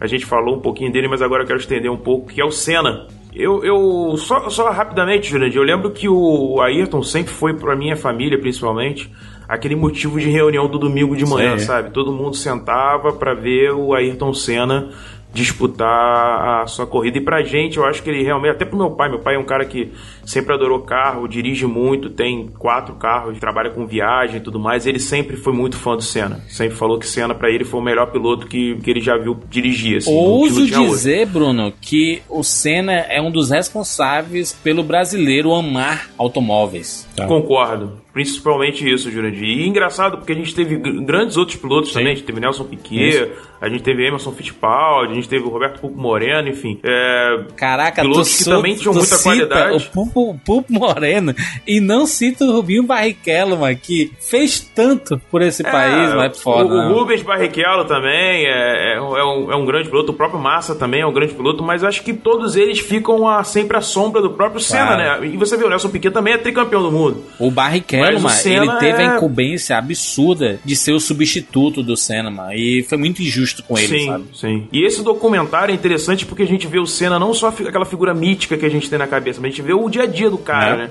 A gente vê ele discutindo com comissão técnica, a gente vê a rivalidade dele com o Prost, que bom. sempre foi algo ah, muito interessante, né? Sempre teve essa rivalidade, essa, essa coisa, essa briga entre os dois. E eu lembro que quando ele faleceu, cara, foi, foi uma comoção assim. Era engraçado porque você ia pra rua e Foi você feriado, ouvia um, foi feriado um no Brasil, silêncio. cara. Feriado no Brasil. Pois é, vo- você ia, você ia pras ruas, e que você ouvia um silêncio ensurdecedor. Pois é. Era impressionante. Te fazia mal o silêncio, sabe? Não, e aqui em casa Ah, todo mundo chorando. É... Foi, foi um dia triste. É como se você tive- tivesse perdido realmente um parente, sabe? Alguém muito próximo que se vai e que você fala assim, pô, cara, não era a tua hora e você foi, entendeu? Pô, então, cena era pra mim é, uma- é mais do que um documentário. É, é, é, uma, é, é algo que a gente, hoje, os brasileiros, passando pelo momento que a gente tá passando na nossa política, na nossa vida, a gente poder lembrar de um cara que. Independente de qualquer coisa, na chuva, com carro pior, às vezes, pô, dirigindo com duas marchas, cara. O cara já conseguiu levar um carro até o final de uma corrida, bom. dirigindo com duas marchas, ele não conseguia erguer o troféu de tão cansado que ele tava. Então isso mostra o que o brasileiro é, um pouco, sabe? Wilco? Isso mostra pra gente que a gente é capaz de mais, sabe? Então é por isso que eu acho que o Senna é tão importante depois de tantos anos da sua morte. Ele ainda é muito importante. Ele ainda é muito presente, sabe? Foda, né, Mark? Esse documentário não foi feito por um brasileiro, né? Sim. Foi feito por um indiano, cara. Isso é que é mais Foda, interessante. É uma né, visão de fora, né? Uma visão assim de um outro que não tá dentro da nossa, da nossa realidade, mostrando, cara, ó, esse Não. cara aqui Porque eu quero ver é um cara, herói pra vocês. O cara acusar sabe? a gente de ufanista, né? A gente Cara, seria muito sim. fácil acusar de ufanista, né? É um- não, é um gringo, cara, que tá falando aí. É, são Sim. pessoas ali envolvidas, né? nas- declarações lá e tal, na história né, da Fórmula 1. Se Isso fosse, aí é- se fosse Sim. um, se fosse um documentarista japonês, ele talvez colocasse o Senna ao mesmo lado de Jesus Cristo, mano. Cara, o Senna é idolatrado no Japão. Japoneses e ingleses adoram o Senna. Sim. Duvido até que acho, acho, acho que até mais, No até caso, mais do que igual ao, ao lado de Buda, né, Juras? No caso, ao lado de Buda, né? Cara, tinha um mangá Não, isso- do Senna. Tinha gente que acompanhava as corridas no Japão pelo Sim. mangá. E, e vou te dizer mais, Jurandir. Eu acho que se a gente for lembrar aí dos últimos grandes anos da Fórmula 1, assim, que a gente tem de memória e tudo mais, a gente vai lembrar sempre das corridas do Senna contra Damon Hill, por exemplo. Eu lembro que tava chovendo horrores e todo mundo, cara, de repente o Senna saiu passando todo mundo, ele com o carro inferior. A McLaren, a Williams dominava naquela época. E ele vence aquela corrida e todo mundo fica assim, cara, como é possível o cara fez um troço desse, entendeu? Então, é, cena é cena, cara. E pra mim esse documentário é muito mais do que um documentário. É um dos meus filmes favoritos, assim. E eu recomendo, quem não viu, acho que difícil, mas quem não viu, por favor, faça esse favor a si mesmo, veja. Muito bem, muito bem. Vou fazer aqui a minha recomendação. Ai, a gente tá chegando num momento aqui da lista crucial, porque a gente vai. Eu já tô começando a cortar alguns documentários. Faltam quantos? Faltam, Faltam três. Três pra cada. Olha aí, rapaz. Eu vou fazer uma recomendação aqui que eu acho que é um assunto pertinente, inclusive relacionado à minha primeira recomendação, que eu falei lá do Muito Além do Peso, né? Eu vou falar sobre o documentário Criança. A Alma do Negócio, que é dirigido pela mesma Stella Renner, que é a diretora lá do Muito Além do Peso. E eles falam, elas, não, esse documentário é fantástico. Fala exatamente sobre o foco da mídia, estudante de publicidade, assista esse filme, tem link no post. Sobre o foco do, do, do marketing em crianças, sabe assim, do, do quanto as empresas se esforçam para atingir as crianças, porque eles sabem, se você tem criança em casa, eles são um, talvez um dos maiores potenciais de, de consumismo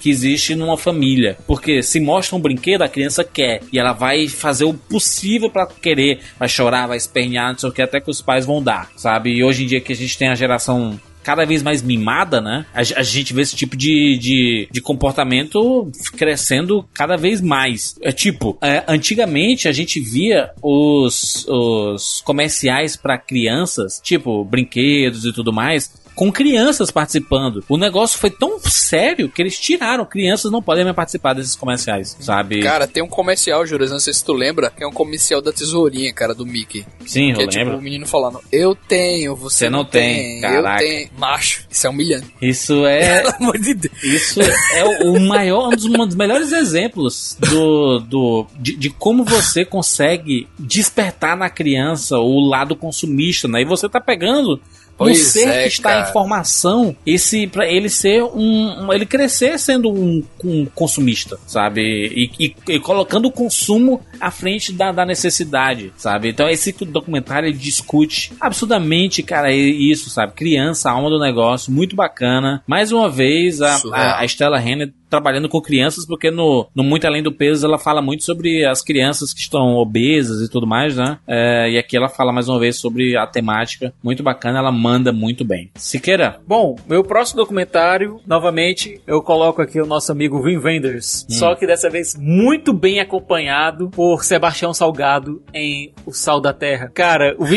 E ainda tem outro, né, Décicas? Aquele Buena Vista também. Buena Vista Social como, Club. como um dos Social melhores Club. documentários de todos os tempos. Excelente. Olha, excelente. Se o Brasil tem um artista que merece o título de artista, esse se chama Sim. Sebastião Salgado. Sebastião Salgado, com certeza, com certeza. Eu lembro que quando na minha época de faculdade, quando eu fiz o curso de comunicação social lá pela Estácio, lá nos seus anos de 2002, 2003, a gente foi numa amostra que teve do Sebastião Salgado no Rio. Se eu não me engano, era Origens, eu acho.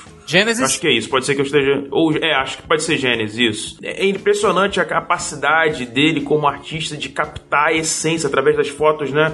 É, em preto e branco, ele captava uma essência, uma alma, sabe? Daquelas pessoas que estavam ali trabalhando e tudo mais.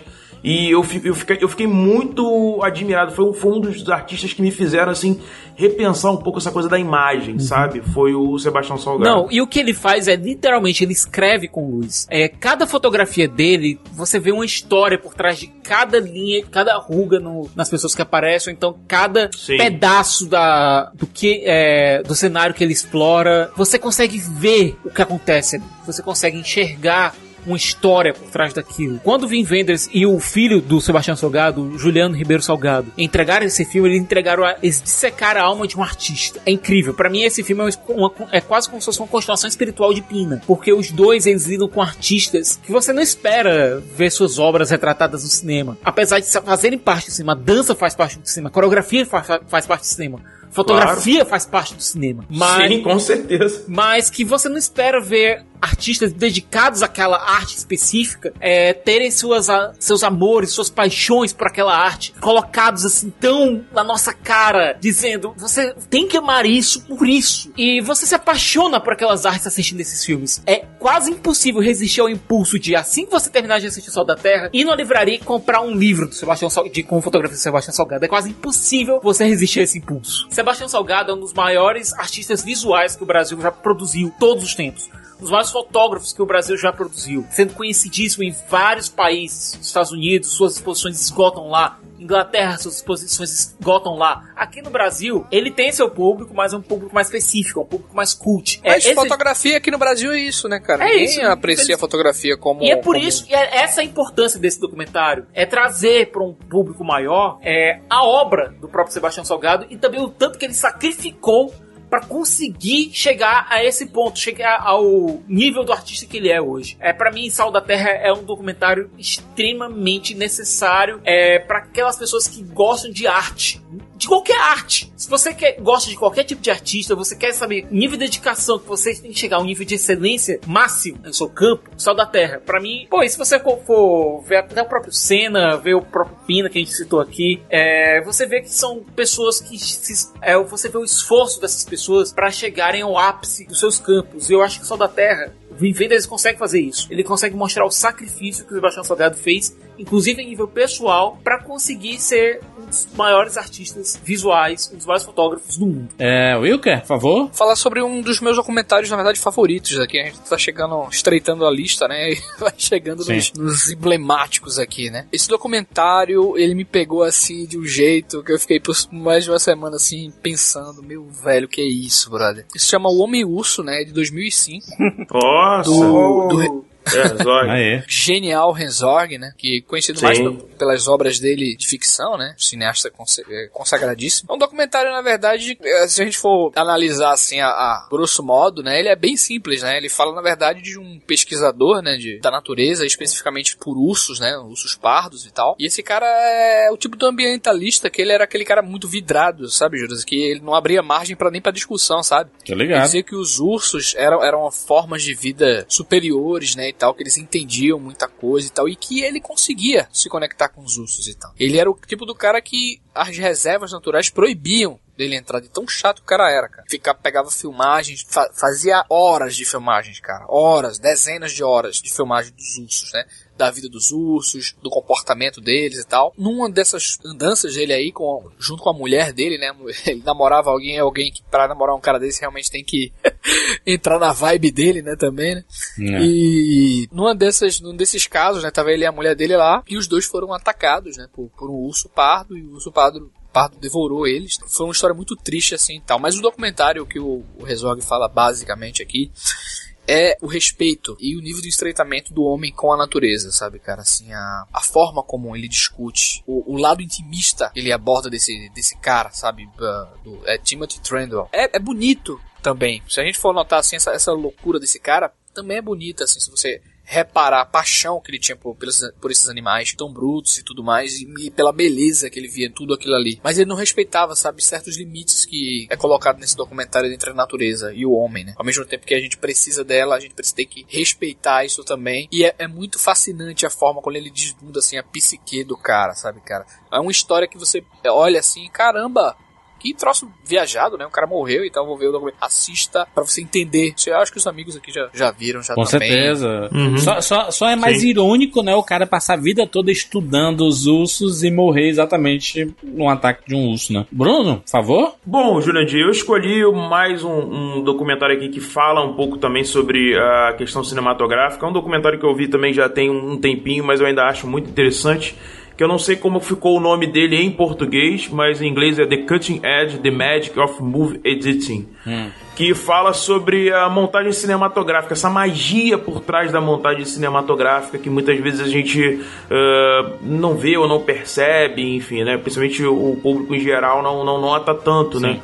Essa coisa da montagem em si. Mas o papel fundamental que a montagem tem em, em construir toda essa essa forma pra gente que o filme fica no final, né? Então você tem grandes, pessoas, grandes é, pessoas da indústria falando sobre isso. Você tem, por exemplo, Walter Murch, que é um excelente montador, assim, um cara que montou filmes é, geniais como Apocalipse Now, enfim. Tarantino falando, você tem Ridley Scott. Só pra dizer, viu, Bruno? Steven Spielberg. O corte no tempo, hum. a magia da edição de filmes, que tem legendado, inclusive, no YouTube. Tá link no post. Olha aí, legal, bacana. Então você tem James Cameron. E o mais bacana desse documentário, Júnior, de que me fascinou bastante bastante é que ele é um aprendizado sobre como a montagem foi evoluindo durante o tempo, né? Como os filmes eram montados no começo, lá atrás, e como a montagem foi ganhando muita força, principalmente aí depois de Godard, depois de Truffaut, depois dos pensamentos em relação à própria novela Vague, como a montagem era feita, a própria montagem soviética dos filmes, o quanto isso influenciou, uhum. enfim. Então eu acho que novamente, né, para não só para quem gosta de cinema, mas para quem gosta de história também, de, de enfim, de entender um pouco mais de como é feito esse processo tão interessante, que é o da montagem dos filmes, que é um projeto, é um processo inclusive muito complexo, envolve uma série de coisas, tem filmes que ganham uma cara totalmente diferente na sala de montagem ali. Tem filmes que começam de uma forma e terminam de outra. Que o pensamento do diretor de uma forma e o montador salva muitas vezes o filme. Inclusive, isso aí não é nenhuma novidade. Vários filmes já passaram por isso, enfim. É, Tem gente é, que então... sofre hoje, né, com o problema que o montador se foi. Né? Exatamente. Então, quer dizer. Oi, Tarantino. É, The Cutting Edge.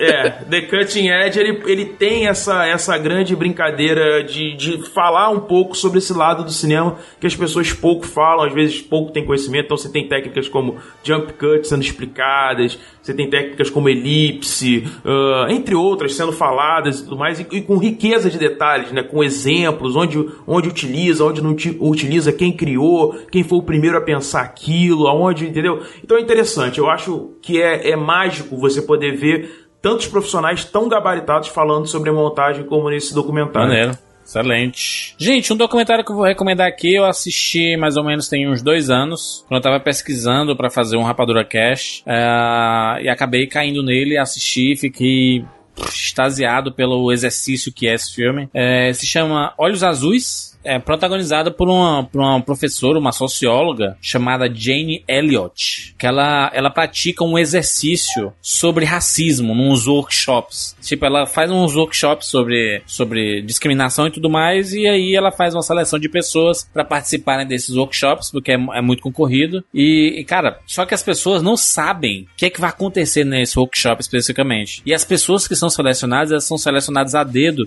para exatamente experienciarem o que que o, o que o, o que ela quer provar, né? O que ela quer comprovar. Ela só seleciona, tipo assim, ela pega tem uma sala e nessa sala 30% é, é composta por negros. Tá, nos Estados Unidos. E 70% é composta por pessoas brancas de olhos azuis. E aí, ela pega essas pessoas de olhos azuis e aí ela coloca na pele de- do workshop no dia inteiro é mais ou menos como o negro norte-americano passa no dia a dia dele simplesmente por ser negro. E aí ele coloca nessas pessoas como se o, o olho azul fosse o objeto de, de- de discriminação, sabe? Tipo, o policial olha pra essas pessoas e fala assim: ô, ô, peraí, peraí, vou te revistar aqui. Aí não é por quê? Porque não, porque você tem os olhos azuis e eu acho que você é- é, merece ser revistado, sabe? Ela faz um experimento com essas pessoas. É, é como se ele estivesse pegando o racismo que é empregado aos negros e colocando numa, um outro tipo de discriminação e todo mundo se identificando com aquilo, sabe? Ninguém é querendo passar por aquilo. Aí você passa a entender mais como o preconceito é, é maldoso, né? Fere as pessoas e, e sem ser sua culpa. Você tá,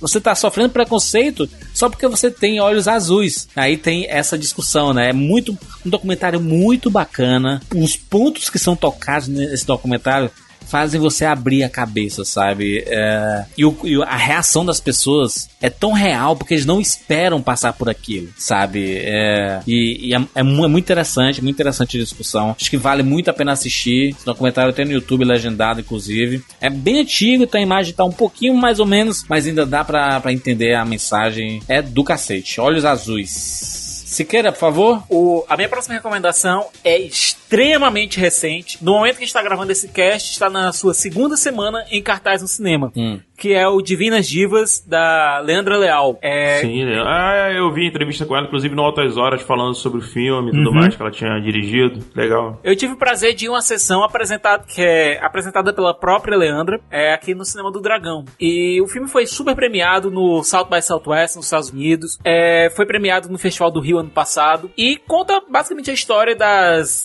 do- desse grupo de divinas divas, que são as travestis que eram basicamente as tias da Leandra Leal quando ela cresceu lá no Teatro Rival, que é da família dela. Hum. E esse comeback dessas, dessas garotas de volta aos palcos do rival é tantos anos depois. Todas elas já, já na terceira idade. É, você vê gente como a Rogéria, Fujica de Holiday, Jane de Castro, mas a que mais chama atenção, até por conta da, do seu posicionamento que é um pouco diferente das demais, é a Marquesa. Os depoimentos que você vê delas durante o, de- durante o desenrolar do filme, vê que são, são realmente artistas é, comprometidas com seus ofícios, que possuem até mesmo é, divergências entre elas sobre sua sexualidade, suas se- respectivas sexualidades. É, algumas se veem como mulheres, outras não. É interessante ver isso do ponto de vista de um grupo de pessoas idosas e entender como, a, como elas sobrevivem, como essas pessoas sobrevivem no seu dia a dia, é absolutamente fascinante. Cada coreografia, cada passo, a guerra de egos que existe entre elas. Porque você coloca mais de um artista no palco, vai ter guerra de ego. Sim. E, e aqui com certeza existe uma guerra de egos. Algumas querem um protagonismo mais forte, outras brigam para ter um pouco mais de espaço. É interessantíssimo, é um ótimo documentário. É, apesar de ser uma história extremamente pessoal para Leandra, ela aparece pouquíssimo. Você vê pouquíssimo dela. Às vezes aqui e ali uma câmera, ela aparece no canto da câmera, você não vê um discurso dela, ela não tenta politizar você. Porque ela tenta contar a história dessas pessoas. Apenas isso, e ela faz de maneira incrível. Muito bem. Wilker? Falando de- do mestre, finalmente aqui, não vou indicar o meu documentário favorito dele, mas eu gostaria de indicar esse porque eu acho que é mais acessível pra galera e mais atual também. É um filme de 2002 chamado Edifício Master. Basicamente é o seguinte, né? É, o, o Coutinho ele vai pra um, um edifício muito clássico, né? Ele procura na verdade um- vários edifícios antes disso, né? Vai visitando vários edifícios e tal. E ele chega no Massa, né? Que é no Rio de Janeiro, em Copacabana, que na verdade ele vai entrevistando várias pessoas, né? Fazendo uma, uma espécie de seleção da vida dessas pessoas e tal. Chega de 276 apartamentos, né? Ele visita ao todo. Então é muito grande lá esse local. E cara, que ele consegue tirar de lá cada parece que assim, é, são escolhidos cerca de 10 histórias, mais ou menos assim. Juro, sem exagero nenhum. Cada história, cada uma dessas pessoas, história de vida mesmo. Real, a pessoa contando história de vida mesmo, assim. Daria um filme. E daria um filme interessantíssimo, assim, sabe? É- esse é realmente, assim, o tipo do documentário que ele surge, assim, ele tem a alma mesmo do documentário, sabe? Da, da, da coisa da, das pessoas, da vida das pessoas, de, de gente começar a falar, se emocionar no meio da gravação e aquilo fluir, sabe? E, e o Coutinho era um mestre, assim, muito elogiado por. Apesar dele ser um cara que falava muito pouco, assim, sabe? Fora das câmeras e tudo mais, bem reservado. Ele era um cara que conseguia tirar das pessoas, sabe? Aquela coisa guardado dentro de você, né? E, e as lembranças. Ele conseguia ir direto, sabe? Ele conseguia ser certinho. E o, e o Edifício Marte é um dos filmes mais geniais, assim, da, da carreira do Coutinho, que é onde ele se aprofunda muito, assim, na alma humana mesmo, sabe, cara? E ele teve a sorte também, né? Porque documentarista precisa ter sorte, cara. Precisa ter um momento pra registrar aquilo ali. Ele teve a sorte de pegar personagens, né? Como ele costuma dizer, personagens geniais, assim, sabe? Tem momentos emblemáticos, assim, que você dá um nó na sua garganta, sabe? De situações assim, gente decadente, né? De, outra, de, outras, de outros tempos, mães assim, tipo, é, tendo que se prostituir pra sustentar o filho, tipo, o, o síndico que, ele entrevista o síndico também, o síndico é meio que uma espécie de governador desse local, sabe? Todo mundo vai lá tirar dúvidas com ele, ele comanda tudo e tal. Cara, é uma obra assim, seminal, seminal, assim, nota ultra 10, assim, né? Se você, se você gosta de cinema, se gosta de, de ver história de pessoas e tal, esse é um dos filmes, assim, imperdíveis na filmografia do Eduardo Coutinho. Tem no YouTube. Excelente, tem no YouTube, né? Acho que 90% dos, dos documentários que a gente tá falando aqui tem, tem no YouTube. Exceto os Excelente, Beatles lá do excelente. Siqueira. E o Crazy Love que tu falou. Se bem que o Crazy tem em inglês, só não tem legendado. Bruno, por favor, Bruno. Vamos lá, Jurandir, vamos lá. Eu escolhi um outro documentário que eu acho bastante interessante, novamente falando um pouco sobre o esporte. Eu escolhi I Am Ali, ou Eu Sou Ali, a história de Muhammad Ali, que foi um dos O- grandes, talvez o maior O boxeador. maior, né? pode falar, o maior esportista negro da Mike história. Tyson, da Mike história. Tyson. O maior esportista, esportista, esportista. É, Quem, mano? Ele, ele, ele é, ele é Mike Tyson, macho, o Ali, se levasse um direto do Mike Tyson, ele, ele já. Ele, ele, ele fazia que nem. Sabe quando o Alex Kidd morria e subia o, o fantasminha? Ué, ué, ué. É exatamente o que aconteceria com o Ali. Levasse um soco do Mike Tyson. Ah, o Jurandir. Sei, Jurandir, sei. O cara Tá era, bom. tipo, a, a galera dizia que o cara era melhor que o Sugar Ray lá, Robinson. Porém, Ele é porém, se o Ali aguentasse um round, ele venceria o Mike Tyson. Porque o Mike Tyson só durava um round.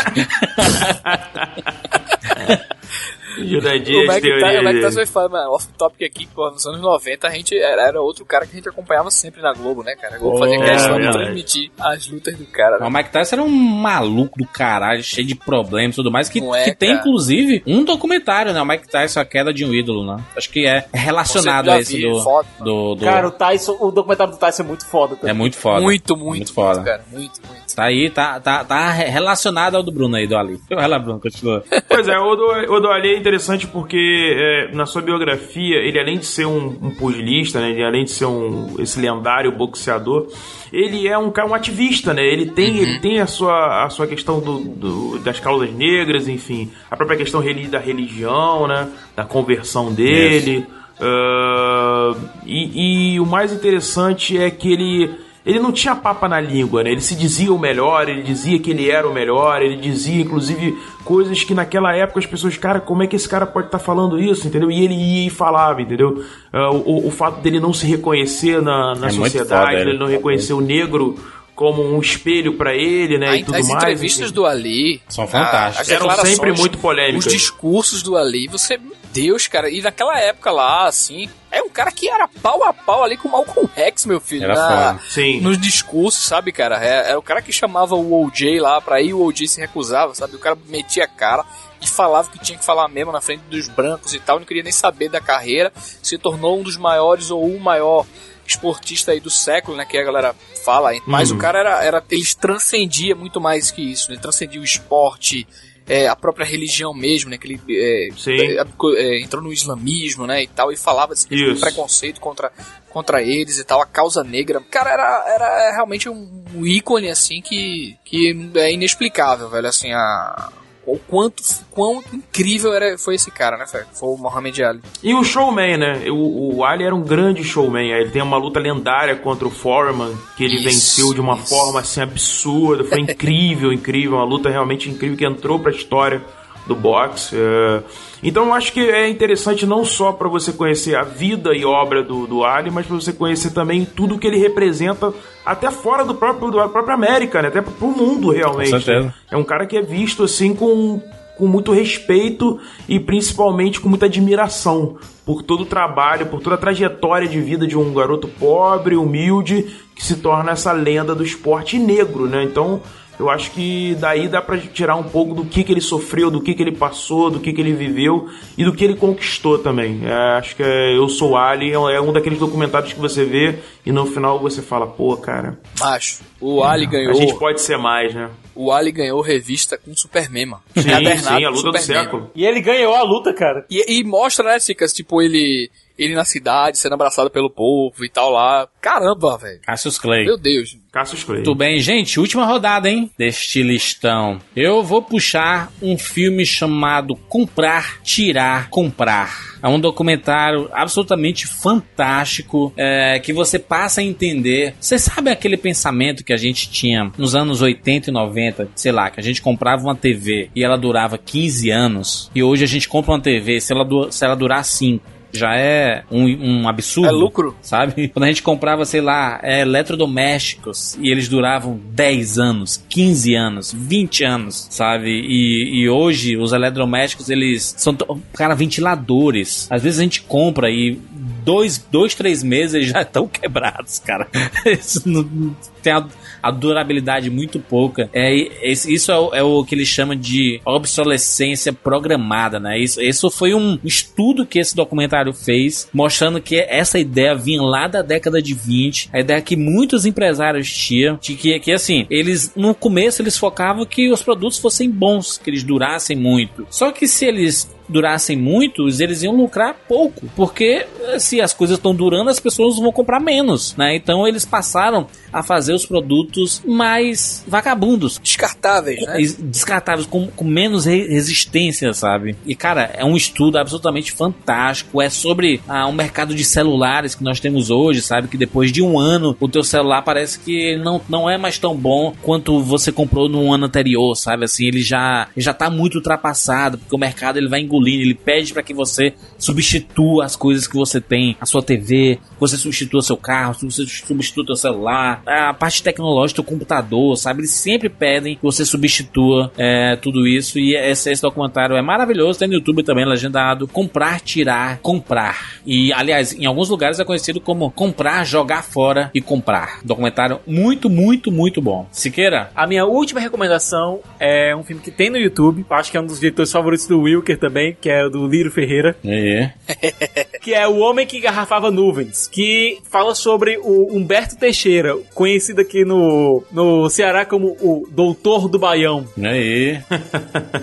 Ah, Mostrando foi esse documentário, se querer que tu assistiu num Cine Ceará e aí tu ficou falando, caraca, esse filme é muito bom e tudo mais, etc. Isso! Cicas fez crítica, cara. Foi. Cicas Hã? escreveu sobre Hã? esse filme, cara. O, o Wilker citou esse filme numa gravação que a gente fez sobre cinema nacional. Eu lembro dele ter falado. Foi, foi, citei. É simplesmente sensacional. Ver a parceria dele com o Luiz Gonzaga, ver quanto esse homem é, influenciou não só na parte da música, não, influ- não só influenciou gente é, que hoje a gente admira como Maria Bethânia, Chico Buarque, Belchior, David Byrne, é, Fagner. Ver esse pessoal todo, que são filhos de um modo ou de outro de, de Humberto Teixeira, ver as origens dele até se tornar o. ascender como o compositor que ele foi mas também a influência dele na parte do direito, cara.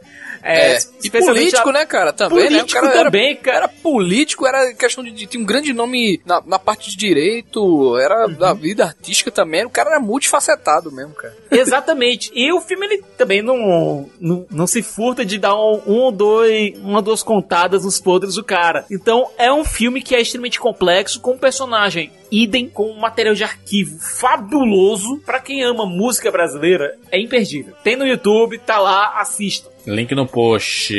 Wilker. Bom, vamos lá, vamos nos despedir. Só que eu dessa vez vou despedir de um. É uma indicação, mas assim, uma indicação para o seu gosto, assim, viu? Veja por sua conta em risco. Hum, Porque eu costumo dizer que esse foi o filme mais assustador e mais triste que eu já vi na minha vida, cara. E por, por sinal também um dos que um dos mais marcantes assim, sabe, cara? É, eu passei dias assim para digerir Hum. foi esse documentário. Não saiu aqui no Brasil, eu sei que ele passou depois de anos, assim, eu tinha baixado ele e, tipo, com legendas em inglês, cara. Dei um jeito de, de, de ver dessa forma mesmo assim e tal, e depois revi de novo, e depois eu soube que ele passou na TV por assinatura e tudo mais, que é o nome do documentário é Dear Zachary, um caso chocante. O documentário é brutal, brutal, assim. Ele, ele fala, na verdade, de, de um rapaz que era muito querido, assim, sabe, cara? Era, era o meio gordinho da turma, só que era aquele cara que todo mundo amava, cara, tá perto dele, sabe? É o, o Andrew Bagby. E sabe aquele tipo de amigo que você vai pra casa desse amigo, se reúne toda a galera na casa desse amigo, e tipo, as mães, a mãe do cara e o pai do cara é amigo de, de você também, né? Tipo, é uma família, né, cara? Todo mundo ali é uma família reunida mesmo e tal. E esse cara, é, ele começa a ter um relacionamento com uma mulher mais velha que ele, né, cara? Ela é extremamente possessiva, extremamente ciumenta, né? Ela fica grávida dele. E de, de tantas discussões, de tantos casos assim e tal, e que os amigos falavam, cara. O documentário é bem misterioso, assim, porque aí, vejam só a ideia desse do, do documentário qual é. O Andrew Bagg, né, depois de um tempo, depois de tantos falarem e tal, essa mulher pirou o cabeção e matou o cara. Matou o cara, assim, de uma maneira Caralho. a cidade inteira, é, o bairro inteiro, na verdade, ficou desolado com isso que ela fez. Aí o que é que um ami- o amigo dele fez? Ele decidiu fazer um, um documentário, né? Como se fosse uma carta de adeus pro amigo dele, pro Andrew, tá ligado? Quando a, a mulher que matou o Andrew, quando a família soube que tava esperando um filho do Andrew, ficou, ficaram sem saber o que fazer nessa hora, mas mesmo assim o amigo dele falou que ele ia escrever um, ele ia fazer um documentário pra entregar ao filho do Andrew quando ele tivesse grande, pra dizer quem foi o pai dele, quão, o quão gigante era o pai dele, cara. E Foda. Coisa vai, coisa vem, a mulher vai presa, é, tudo mais. É, depois de um tempo, a guarda do menino vai pros, pros avós, né? Obviamente, a mulher é extremamente desequilibrada, né? Começa a ameaçar os avós também e tal. E só vê que não tem condições, né? de- Dela ficar com a criança. Sim. Só que, em determinado momento, ela se solta e a justiça dá a guarda pra ao Puta merda. A- a- os, os avós da, da- do, do garoto, eles ficam o tempo todo é, tentando re- reaver a guarda, porque eles dizem que a mulher é desequilibrada, que essa mulher não pode ficar impune, que não sei o que.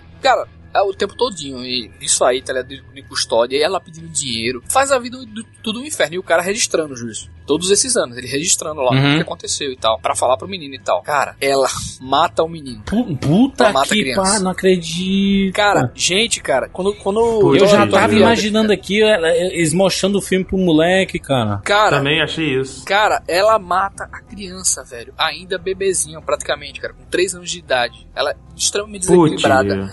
E mostra, tá ligado? Tipo assim, passo a passo. E quando o. Você vê que mostra a reação dos dois avós caindo em prantos, cara, quando eles lembram disso. Puta Cara, você merda. vai, você vai pro chão, cara. Você assim, a sua, sua, sua vida acaba, sabe? Assim, você não consegue conceber que que aquilo existiu, cara, que aquela história realmente existiu no mundo, sabe? Então, esse documentário é, é- acho que foi a prova mais forte do, do- de uma experiência audiovisual que eu tive, assim. Fiquei dias mal, assim, eu fiquei muito abalado, cara, toda a situação. Por isso que eu tô falando, cara. Se você for assistir, assista a sua- por sua conta em risco. É um Tem, tem, tem um link dele no, no YouTube, só que legendado em inglês. Não tem em português. Então, quem manja um pouco de inglês Acho aí. Você, é, e eu, se você quiser baixar, né, eu acho que você consegue aí Show. baixar ele. Mas, mas enfim, ainda assim, eu- o rapaz continuou a filmagem com o menininho, então depois da morte e tal, e fez esse documentário e tal. E é um documentário, não é um de diretor, cara, um diretor mesmo não. Não, é um amigo do cara que tá fazendo documentário e ao mesmo tempo que é triste pra caramba, é, é, é um- é realmente um- uma declaração de amor do amigo, né? Foda. Registro e tal, da vida, da vida, assim. É Foda, esse surreal. é.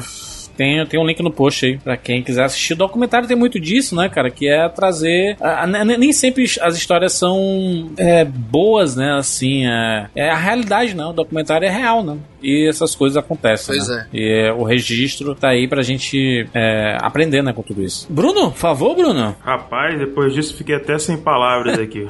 Bom, vamos lá. É, meu último, Jurandir, é um documentário de um grande, grande, grande mestre do, do cinema. É um cara que eu admiro muito, que inclusive faz aniversário no mesmo dia que eu, inclusive É. isso. Que é o Scorsese, cara. É o Martin Scorsese. Trazendo.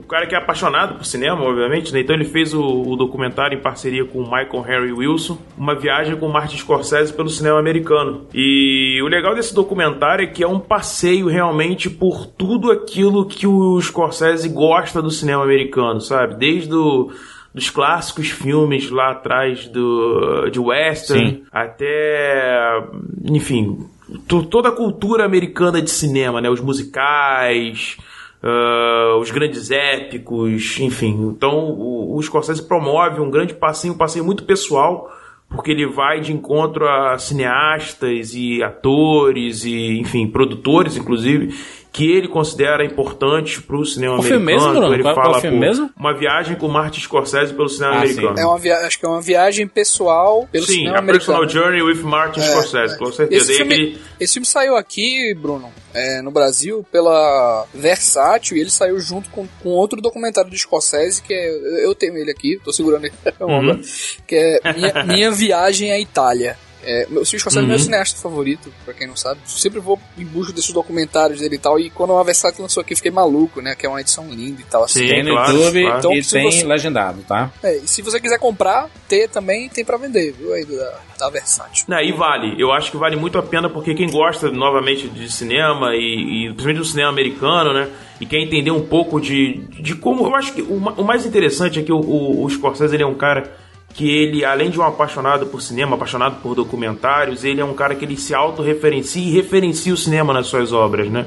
O cinema não só americano, o cinema mundial, mas o cinema americano muito por conta dessa dessa, desse amor que ele tem pelo cinema americano, né? Então você vê muito de grandes diretores nas obras do Scorsese. É interessante você ver ele falando sobre, sobre esse cinema, ele falando sobre ah, Chaplin, ah, Kubrick, ah, Griffith, enfim, grandes cineastas e, e- e dizendo o, o que aquilo somou à própria história americana. Né? Eu acho que o cinema também ele é um, um- um espelho para o seu momento, para o momento que aquela sociedade vive, entendeu?